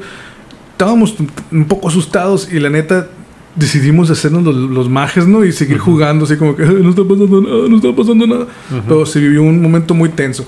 Ok. Después supimos, investigando por la zona, que en ese cerro que estaba atrás de nosotros era un centro antiguo de rituales de los Comcac, de, de la gente, de los, de los series, pues de, Oh. de la parte de Guayaquil, Ok. que es de donde sentíamos que venían estas cosas. Entonces, por eso te digo, ¿crees o no crees? No sé, me tocó vivir eso, me ha tocado escuchar psicofonías, grabaciones de ruidos, eh, en un café de, de- de la plaza de donde está Catedral, por allá había un café que ya no existe, y me quiero acordar el nombre, y este, y ahí había un, el chiflador, le decíamos ¿no? nosotros, porque lo grabábamos, y hasta la plática la gente, etcétera, y de repente se se oía- así se escuchaba. Órale. Ok. Y, y siempre era igual el silbido. Y, y no había nadie en la oficina, era una oficina, una notaría. Ok. En- Enseguida de un café. Y ahí documentamos muchas frases, muchas palabras. Ok. Eh, tenemos amigos que no creían y cuando los llevamos y escucharon las grabaciones, unos talleres se les salió una lágrima así. Porque, Porque una vez un compañero dijo, como que le preguntó, ¿qué andas haciendo? Y el- en la psicofonía ya grabada se escucha que le dice, ¿qué quieres? Mm. Y estaba tocando. le ganó la emoción. Voy a llorar. Simón. Entonces, eh, ya nos fuimos del tema de que son fantasmas.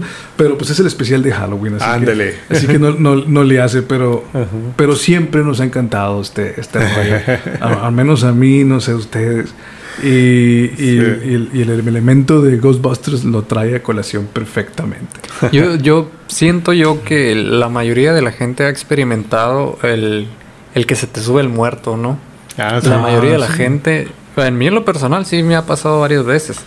Que estoy en mi casa, pues obviamente dormido y siento que no puedo ni, bueno, de hecho no puedo ni hablar y quiero gritar y no puedo ni mover. Clásico. Y ese es el clásico que se te sube el, el muerto.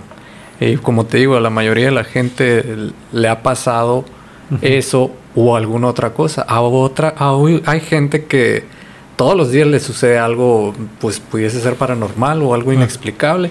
Hay otra gente que a, aún cada caída de casa le puede pasar algo extraño, no, no, no usual, pues. Sí, claro. Pero lo más normal que yo, yo cata- catalogo que sería que se te sube el muerto, ¿no? Dicen que No, tiene una eh, explicación en medicina, sí. tiene eso, ¿no? No sé si tú la, la estás enterado más o menos. No mucho, tú sí. No, no, no le he investigado lo suficiente, pero tiene algo que ver así como con el ciclo del sueño, el ciclo. REM del sueño, en el cual así como que la, la mente se despierta, pero no se ha conectado todavía hacia el, hacia el cuerpo. Hacia ¿no? el cuerpo. Entonces, tu mente así quieres eh, hablar, este, gritar, eh, o inclusive a veces hasta respirar, ¿no? Y no puedes. respirar y, y, y etcétera. Y sientes como, Como- si tuvieras un lastre muy, fu- muy grande arriba del como cuerpo. y no te Doctor puedes- Strange, ¿no? Que se te Sí. sale acá como que el alma y cuidas el cuerpo. Sí, más, más bien es como una desconexión entre la, el, Sí, entre lo que pasa es que el cerebro, bueno, hay una relación con el sonambulismo. Ajá. En ese sentido, es, es el efecto contrario al sonambulismo. Porque hay una. vamos, ahora nos volvimos hasta médicos aquí, ¿no? Oh, sí. Este, eh, cuando los sonámbulos se levantan y andan haciendo cosas, es porque tienen un déficit de producción de un, de un líquido, de una sustancia que produce nuestro cerebro que inhibe que lo que estamos pensando y razonando en el modo de REM, que, que es el movimiento rápido de ojo, cuando estás soñando, que no lleves a cabo lo que estás soñando, porque eh, tu cerebro en el sueño eh, recibe las mismas órdenes para hacer lo que estás pensando y haciendo. Entonces, para que no estés pensando y haciendo las cosas, el cerebro tiene una sustancia que inhibe ese, ese- ese- esa ejecución De, de los movimientos, ¿no? Entonces, cuando hay un déficit en la producción de ese líquido, si hay algún médico escuchándonos y estamos haciendo una bola de tonterías, discúlpenos, escríbanos en nuestras redes sociales y Pues sí, no, no, que nos Sí. informen más. sí. Que Así nos es. retroalimente Así de- es. del sí. Entonces, cuando no, cuando no produces esa sustancia o hay un problema con la sustancia, tu cuerpo empieza a hacer lo que estás soñando. Ok. Ujú. Porque empieza a actuar como si las órdenes fueran genuinas y te levantas y caminas. Por eso lo hemos visto en muchos niños, como ahora que hace poquito hubo una nota en un periódico, así que muy, muy sensaciona- sensacionalista la nota, porque decía: Miren los niños cómo quedan de tanto jugar Free Fire. Ahí sí, Y poseído, sale- ¿no? sí, está poseído, sale el niño siendo así. Pues el, el niño está realmente sonámbulo. pues O el está, está- Fortnite, está en ¿no? una fase de sueño y, y- y- y su cuerpo no está produciendo esa sustancia, por lo tanto está ejecutando los movimientos que harías de estar, de estar Sí. despierto. Sí. Sí. Entonces eh, pasa lo mismo cuando te caminas y andas por la casa, etcétera, guaralá, hablas, guaralá. Entonces, guaralá es un término científico. Ah, y, entonces, cuando te pasa lo que se te sube el muerto, es lo contrario. Esa Ajá. sustancia no fue interrumpida. Sigue ahí y no puedes. Tú, tú ya despertaste realmente, pero sigue la sustancia activa inhibiendo el movimiento. Ajá. Entonces dices tú, ah, no puedo despertar, no puedo gritar. No puedo respirar. Nada, que- y luego ya el cuerpo se acuerda y dice, ya, ya entra el sistema operativo. Güey, estás. El MC2 acá. Ah, Simón acá, ¿no? No seas Y ya- loco, no seas loco. Simón. Y entra el capacitor ahí, no Sí, Órale. es como que- Vámonos. No, es- es- es electricidad. Otra, otra, pues otra aquí cuestión que quiero plantear también. Eh, hay leyendas urbanas aquí de Sonora, Claro. ¿no? Uy, como. Yo, yo la que sí, ya la que más me acuerdo es la una que sucede en la carretera de Empalme a Guaymas. La mujer de Eh, blanco. La mujer de blanco, exactamente. Que inclusive hay un video ahí de, de un después un que cazador de fantasmas de Guaymas, creo. Eh, relatos de ultratumba, no Sí, recuerdo. se llama. muchos, muchos programas de ese tipo. Sí, y Sí. inclusive graban un vi- una parte, en- hay un video que están ahí entre medio de la carretera de, de Empalma y Guaymas, en un cerrillo ahí, y hay una casa abandonada y, y recuerdo que es- están arriba de un carro, creo, y, pero están grabando y sí se ve como una silueta acá.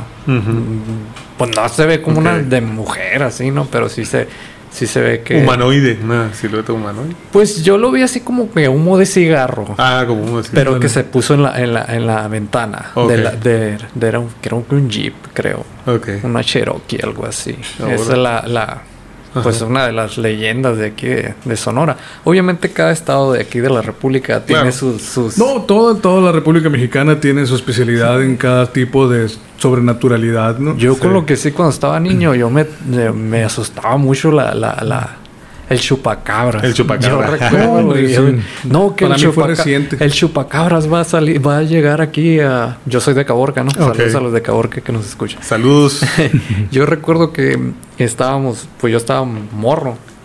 Y decían, no, que el chupacabras va a llegar aquí, va a pasar por Caborca entre 10 de la noche y, y 1 de la mañana. Yo, a la bestia, yo bien. La Hasta tenía horario. Órale, O sea, se, se anunciaba con agenda Sí, acá. sí, sí. Oye, ¿qué hora vas a pasar por Caborca, chupacabras acá? Ah, voy a andar como entre las 11 y las 12. Ah, Ah, muy bien. Vamos a dar el aviso, sí. Después de, de los, de los, ¿cómo se llama? De los infomerciales y después de los honores, Ándale. va a pasar el chupacabras. en el horario nocturno. A cobrar su cuota. Y ya, de- o sea, todo eso fue de chico, ¿no? Su piso. Ya, ya de, ya de grande acá te quedas pensando, qué loco, o sea, ¿cómo van a tener ese dato? Ya, qué mamada, ¿no? Claro, no, es ridículo, sí. De hecho, el chupacabras se le, se le adjudica como un invento político, ¿no? De la época Sí. de Carlos Salinas, no, no, no, no de que trabaja en Como la caja china, pues. La, la- Ándale, la caja china. Saludos a Carlos Salinas. eh, no, es el expresidente. No, no, el expresidente no. Y me decía, oye, qué altos niveles tiene este muchacho, la Herrera. Pero sí, el chupacabras, no, chupacabras sí fue un invento gacho. Pero te digo, aquí, aquí en la localidad, nosotros acá en el noroeste del país, tenemos muy pocas leyendas de ese tipo. Hay más en el, en el, no fue un fantasma, el- ese fue el Alejandro que Sí, se sí, sí, con, la No se mesa. asusten. Sí. Eh, en el sur del país es más rica la, la, Ah, la- claro, sí. la diversidad de fenómenos sobrenaturales. La Llorona y acá- todo sí, eso, La ¿no? Llorona es, es nacional, es, patrimonio Es- nacional. Es, es- Se es aparece de en todos México lados. para abajo, Sí. ¿no? Dice el Franco Escamilla Pero- que hasta allá, ¿no? Ándale. ¿qué, qué era? Argentina, que también era de allá. Sí, de todos lados la sacan. Y acá en el norte no salen de la clásica del casino del diablo. Ándale. Ah, sí. Que realmente es un, es un, es un cuento con el, con ¿cómo se llamarle? Como, como las eh, fábulas, ¿no? Con una, con una, ¿cómo se llama lo que tienen las fábulas? Una, lo acabo de ver con primaria, con mis chamacos. tiene, bueno, Pues tiene- estaba haciendo tiene tarea una- ahorita. un mensaje, pues, ¿no? Tiene un mensaje, pues. Sí, una moraleja. Una Una moraleja. moraleja. Una moraleja moral, gracias. Moraleja, moral, moraleja. A eso se refiere la palabra, fíjate. Entonces, es una moraleja porque el, el Casino del Diablo era una historia para espantar a las señoritas de la época en la que mira lo que le pasó a esta muchacha Y no vayan al que se fue a bailar y se le apareció el diablo entonces ya no Está muy modificada sí esa- no no esa. es- esa leyenda es- Sí. está- te- tiene más más más de este folclore el diablo que se apareció en el, en el VH Fiesta de la Reforma, cerca de donde estábamos nosotros en secundaria había Sí. una, una tienda que ya dejó de existir que se llamaba VH y decían que, que uno de los clientes del, super que estaba ahí le volteaban a ver los pies y tenía una pata de caballo otra de, de gallo, una combinación por el estilo, ¿no? Ajá, sí. Y que se había parecido el diablo. ¿Cómo vendió el VH en esas épocas? Eh, Con esa pro- promoción. Entonces, esos, esos tienen moralejas, ¿no? Pero no, no son tan, tan, ajá. tan buenos como otras leyendas que tienen. Ahora que está abandonado, estaría bueno irse a meter, a ver. Ah, Ah, Todavía sales vivo con los cholos y los indígenas que viven ahí. Pero la- mi abuelo era trailero. Más miedo a los vivos. Más miedo todavía. No, pues ya ves que hasta uno que anda en el panteón salió quemado, el pobre. Ey. Entonces, mi abuelo era trailero y él contaba también una, una anécdota de esa mujer que se subía, que ya no sé si estaría viva o muerta, pero, pero eso contaba, ¿no? Y, es clásica. Hay otra, hay otra leyenda similar a la altura de Siete Cerros, que es el camino que va a Bahía de Quino, que también es una mujer. Y hace poquito me enteré que en las curvas de Quijano una parte entre, entre Hermosillo y... No es cierto, entre Magdalena y, y Nogales. Ujú. El sinuoso Ah, que sí, le el sinuoso que Ajá, está ahí. sí. Resulta que la parte boscosa de ahí tiene también historias de sucesos y cosas así. Yo, Sí. no, yo no las conocía. Es que Sí. sí está peligrosa la- las tantas curvas ahí. Que han muerto muchas personas y hablan de que hay mucha presencia y mucha cuestión ahí. Entonces, a Dan Aykroyd le cantaba todo esto que estamos platicando. Y dijo, voy a hacer una película. Nomás que él sí tenía lana, ¿no? Entonces, no, como nosotros. O los contactos de perdido. Los contactos, la lana, sí, o sea, y, y- y se avienta este rollo de los Ghostbusters. Ok. Y, y- y fíjate, Alejandro, yo creo que ya estamos rompiendo récords porque vamos en una hora con... ¿Con cuánto? Vamos en una hora con 24 minutos, ¿eh? Wow. Madre santa. Es el especial de Halloween, pudiéramos dejarlo así o podemos continuar, no sé qué pensar para nuestros escuchas que están ahorita. Pero bueno, eh, el asunto era, también quería pasar por el rollo de los juguetes un poquito. Exacto, a lo que venimos. Quería pasar un poquito por los juguetes. Eh, yo creo, no sé, Alan, tú qué te acuerdas de eso, porque en el 84, en junio, la película sale en Estados Unidos, pero es hasta el 29 que se estrena en México. Yo su- supongo y sospecho que el estreno fue en el centro del país. No sé. No recuerdo perdón, bien, la no, verdad. Yo no, recuerdo. Es que en aquel tiempo no existía la distribución como la hay ahora, ¿no? Sí. Eh, que a veces tenemos películas primero acá, en el, en el, en el noroeste, que, que en el sur del país. Sí, claro. Entonces, en aquellos años, de aquellas épocas, de los ochentas, no sé cómo era la distribución de las películas. Entonces, no sé si aquí también salió en diciembre del 84 o si tuvimos la película en algún momento del 85. Ujú. Lo que sí, la caricatura no la tuvimos hasta el 86. Ujú. Ok. Probablemente en nuestras memorias de antaño recordamos, probablemente tuvimos contacto primero con la caricatura y después con la película. Eh, bueno, sí. en mi caso estoy seguro que fue la película. fue la primero. película Sí, primero. Sí. Yo, yo tengo muy vago ese- esa, parte de, de recuerdo, no lo tengo muy claro. En mi caso fue la película. Y-. Y luego ya fue la, la caricatura. y- y luego ya la caricatura.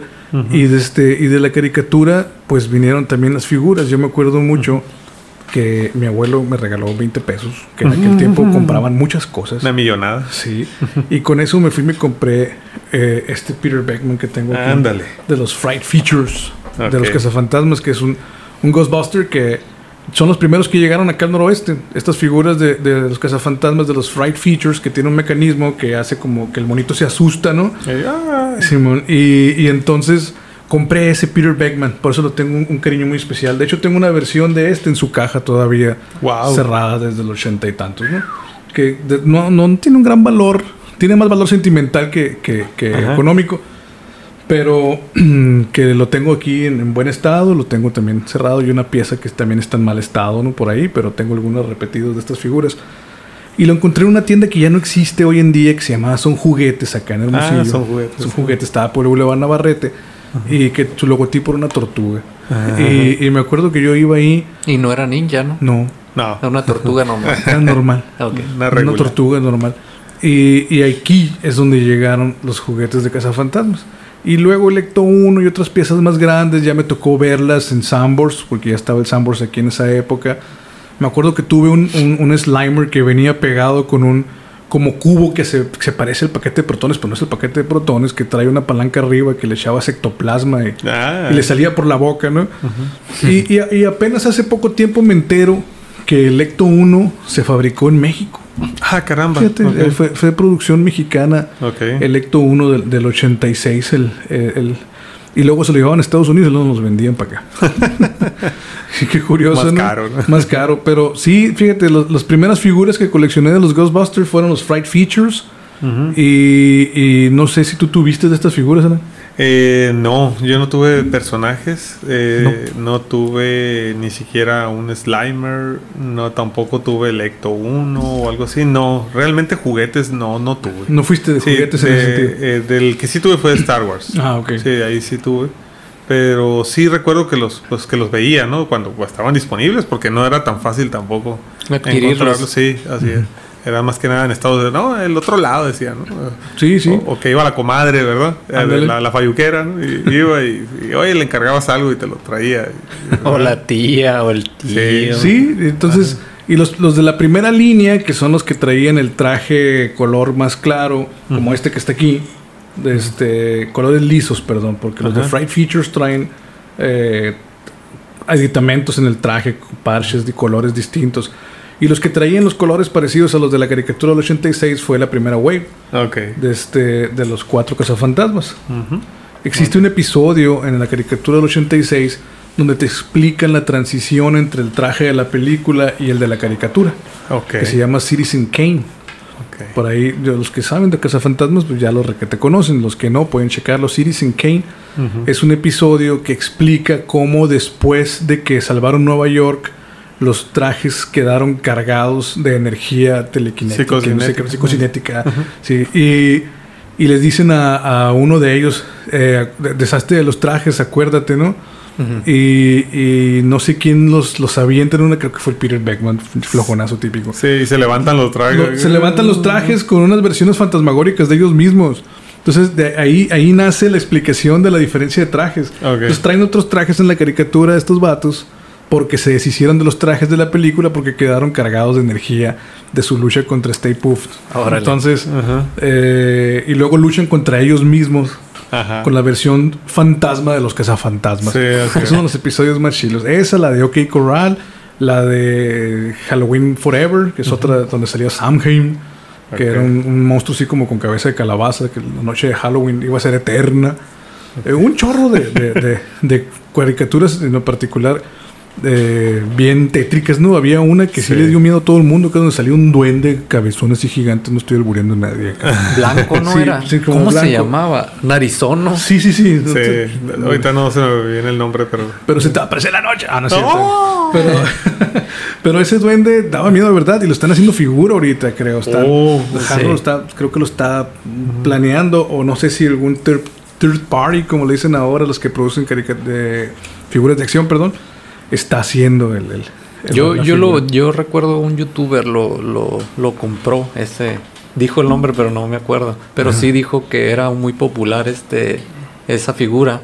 Sí, es uno de los primeros Pero- episodios. Pero que no le hicieron figura antes, pues. Que apenas le hicieron ahora. Fíjate. Y, Órale. El, y ahorita me estoy acordando. De- sí tuve el Stay Puff. Mm, Ese sí lo tuve. Nada más. Es lo único que tuve. ya yo, yo sí tuve Sí. el Slimer que venía Sí. con una rebanada de pizza, una de filete y una que se estuvo ni al caso porque no me imagino el Slimer comiendo sandía. pero traía una sandía mordida. De y- todo comía, ¿no? Hot Sí, dog. pero estaba muy desproporcionado porque era un Slimer gigante que lo comparabas con la figura y Ajá. quedaba de un tamaño pues hasta tres veces más grande que, que la Sí. figura de acción. Sí, sí, ¿no? sí. Sí, era un problema serio también de los juguetes, la escala, Sí, ¿no? Que no se respetaba mucho. No se respetaba, no tenían esa- esa- ese cuidado los, los fabricantes de juguetes, ¿no? Sí, así es. Y el Stay Puft pues era un poquito más chiquilín, pero sí. Sí. era más grande que las figuras normales. Claro. Esas figuras de Stay Puft eh, la tuve porque luego llegó el fenómeno de las compras por internet del eBay y pude comprar. De hecho, tengo un guion original autografiado por Michael Straczynski. ok. Quiero pronunciar bien ese, ese nombre. Ese perdón. nombre. Es que lo traigo aquí, lo traigo aquí en mis, en mis, en mis notas. Es Michael, Michael, Michael, Michael, Michael Straczynski, perdón, Straczynski. Ok. Entonces, J. Michael Straczynski, eh, no sé qué pasó con él en la vida, ¿Qué quedaría? no sé qué anda haciendo ahorita él para llegar a ese grado. Porque dices tú, mm, ¿qué tan común es que alguien que participó en proyectos como del cómic de Cazafantasmas, Ajá. eh, productor ejecutivo de la serie animada de Cazafantasmas, los guiones, y que termine vendiendo por eBay scripts firmados por él para sustentarse, ¿no?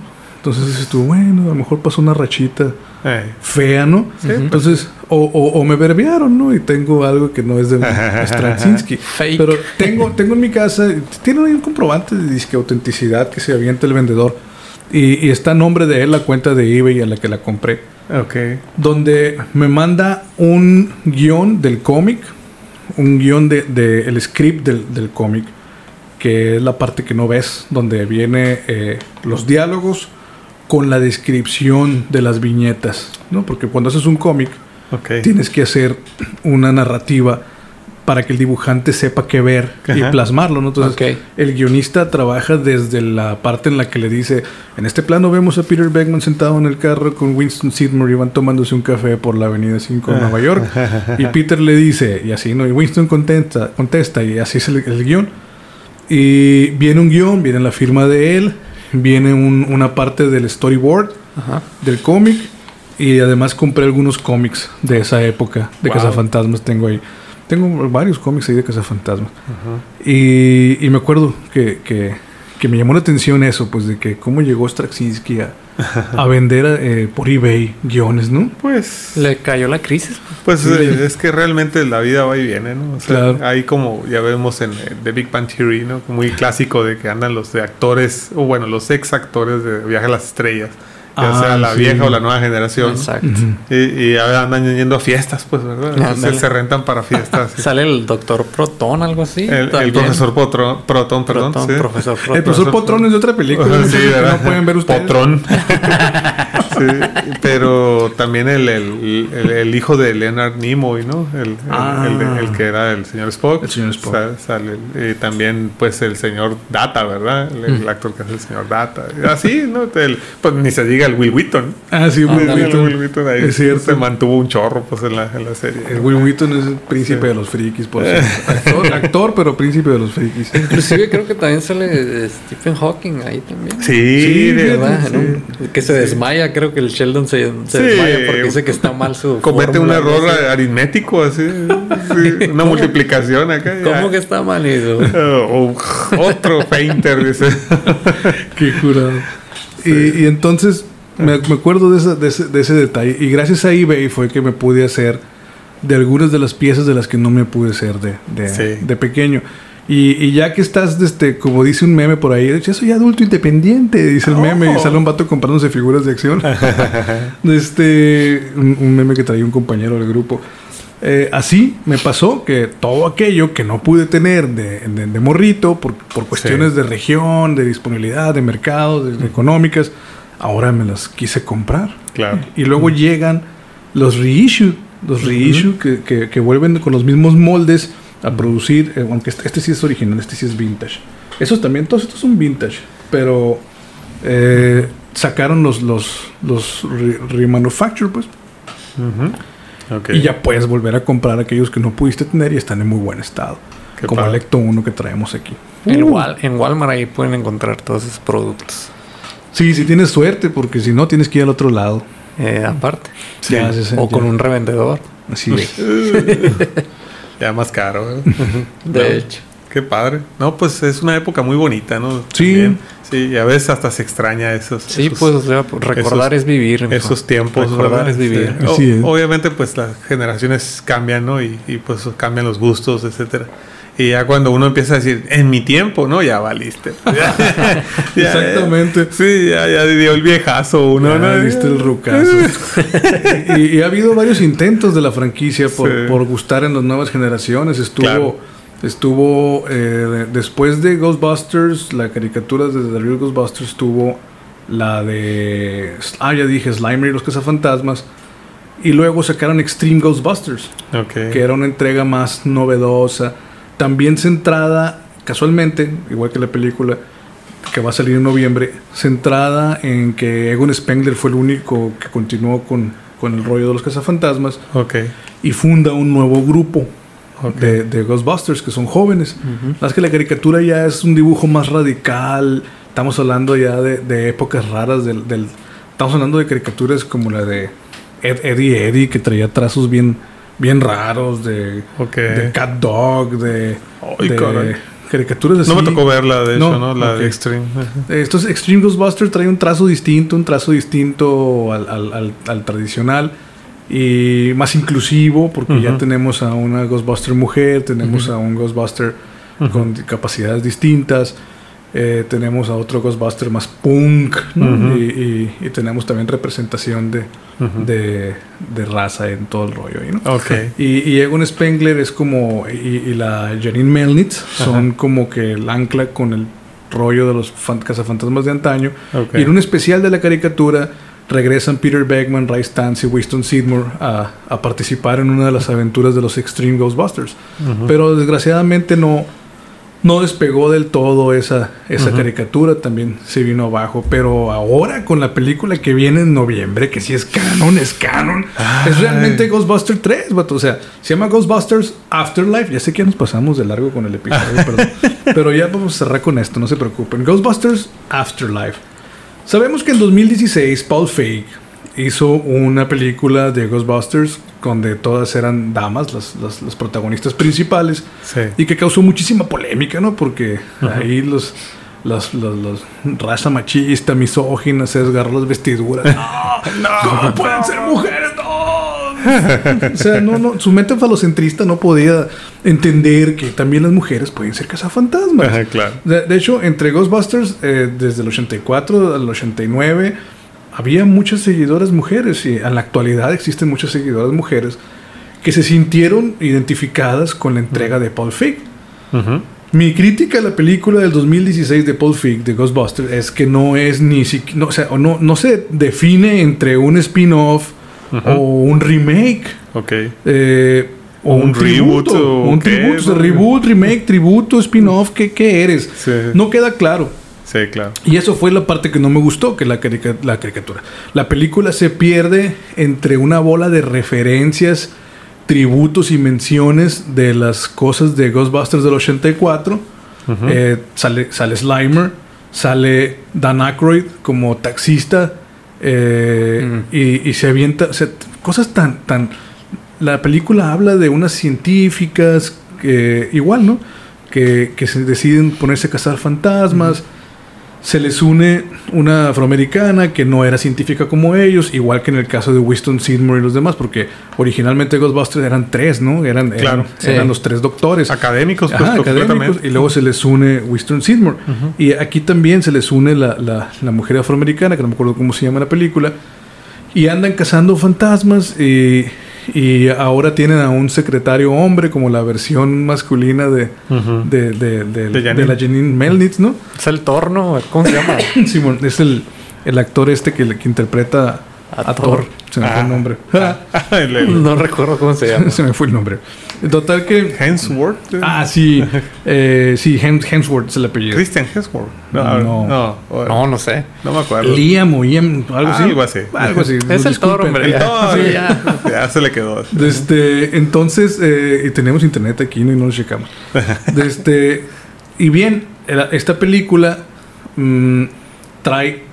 lo que me dio mucho coraje a mí fue que los fans siempre quisimos una tercera entrega de Cazafantasmas toda Sí. nuestra vida y no se nos hacía porque no se ponían de acuerdo. Ni Dan Aykroyd, ni Harold Ramis, Bill Murray se puso las flores, el señor, oh, no, no, yo no quiero salir. Y, Y salió que no, ahí. Espérate, espérate, espérate, espérate, espérate, espérate.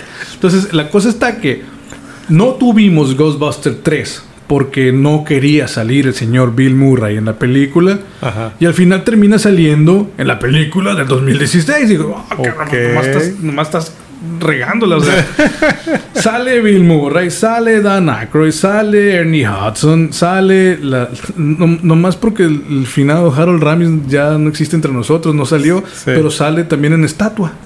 Entonces Ok. digo yo, ¿por qué demonios si se juntaron para hacer eso? Pues no quisieron juntarse para hacer Ghostbuster 3. Había, había una serie de, de- de- de diferencias porque Bill Murray salía diciendo que no, yo solamente voy a hacer Ghostbuster 3 si soy fantasma. Ok. O si me muero en la película. Y el Ok. otro decía, no, güey, pero es que el script no lo tenemos escrito así. Pues no, entonces no voy a participar. Y, y al final actúa en la, en la- en la del 2016 como un crítico escéptico de las cazafantasmas. Ok. ¿no? Y luego sale Dan Aykroyd en un taxi haciendo referencia a niveles de fantasmas, ¿no? Ya se nos está durmiendo Alejandro, ya te Ok. vamos a llevar a dormir a tu casita. de este, diciendo, oiga, le pide servicio de taxi, le dice, ¿no tiene miedo a los fantasmas? No, solamente son este, vapores flotantes de clase 5, dice, ¿por qué habría de tener miedo? Entonces dices tú, bueno, ¿es Dan Aykroyd- es, es, es Ray Stantz que se volvió taxista o, o qué? ¿verdad? ¿No? Sí. Luego, Le faltó su identidad, Ernie ¿verdad? Hudson La- la- sale como el tío de la, de la muchacha afroamericana de los Ghostbusters que tiene un negocio de una funeraria con carrozas como la Electo 1. Ajá. Ah, ese es tú, ¿no? Y, y, y luego el Bill Murray como que se lo come, que lo mata un fantasma ahí en la, en la película, ¿no? Entonces, este... Si no la vieron, discúlpenme. Pero... No dices la tú, quise ver. ¿no? ¿Qué fue eso? ¿Fue tributo? ¿Fue spin-off? ¿Fue remake? Fue- No, definitivamente no es canon. No. Entonces, aunque es una película visualmente muy atractiva por los efectos que maneja, de hecho los fans andaban alucinando mucho porque en una sección de la película se ve como que Nueva York se transforma por un, por un momento y se ve como cuando la época de los cazafantasmas. No sabes si en esa línea de tiempo los cazafantasmas existieron pero todo el mundo los olvidó o si no existieron Sí. o qué rollo porque se la llevan haciendo puro fanservice toda la película. sí, puro fanservice. I am afraid of ghosts y puras frases así, ¿no? Sí. Haciendo referencia a la, a la- a la- a la franquicia. Ok. Entonces llega ahora el hijo de Ivan Reitman. Jason Reitman, que trabaja en, en- en dirigir la película, creo que también produce, y con, con el consejo, vamos a llamarle, vamos a llamarle consejo, ¿de qué manera podemos llamar de su papá? Porque el papá pues no interviene dirigiendo, pero le, le da- le da El consultoría, advice. ¿no? El advice.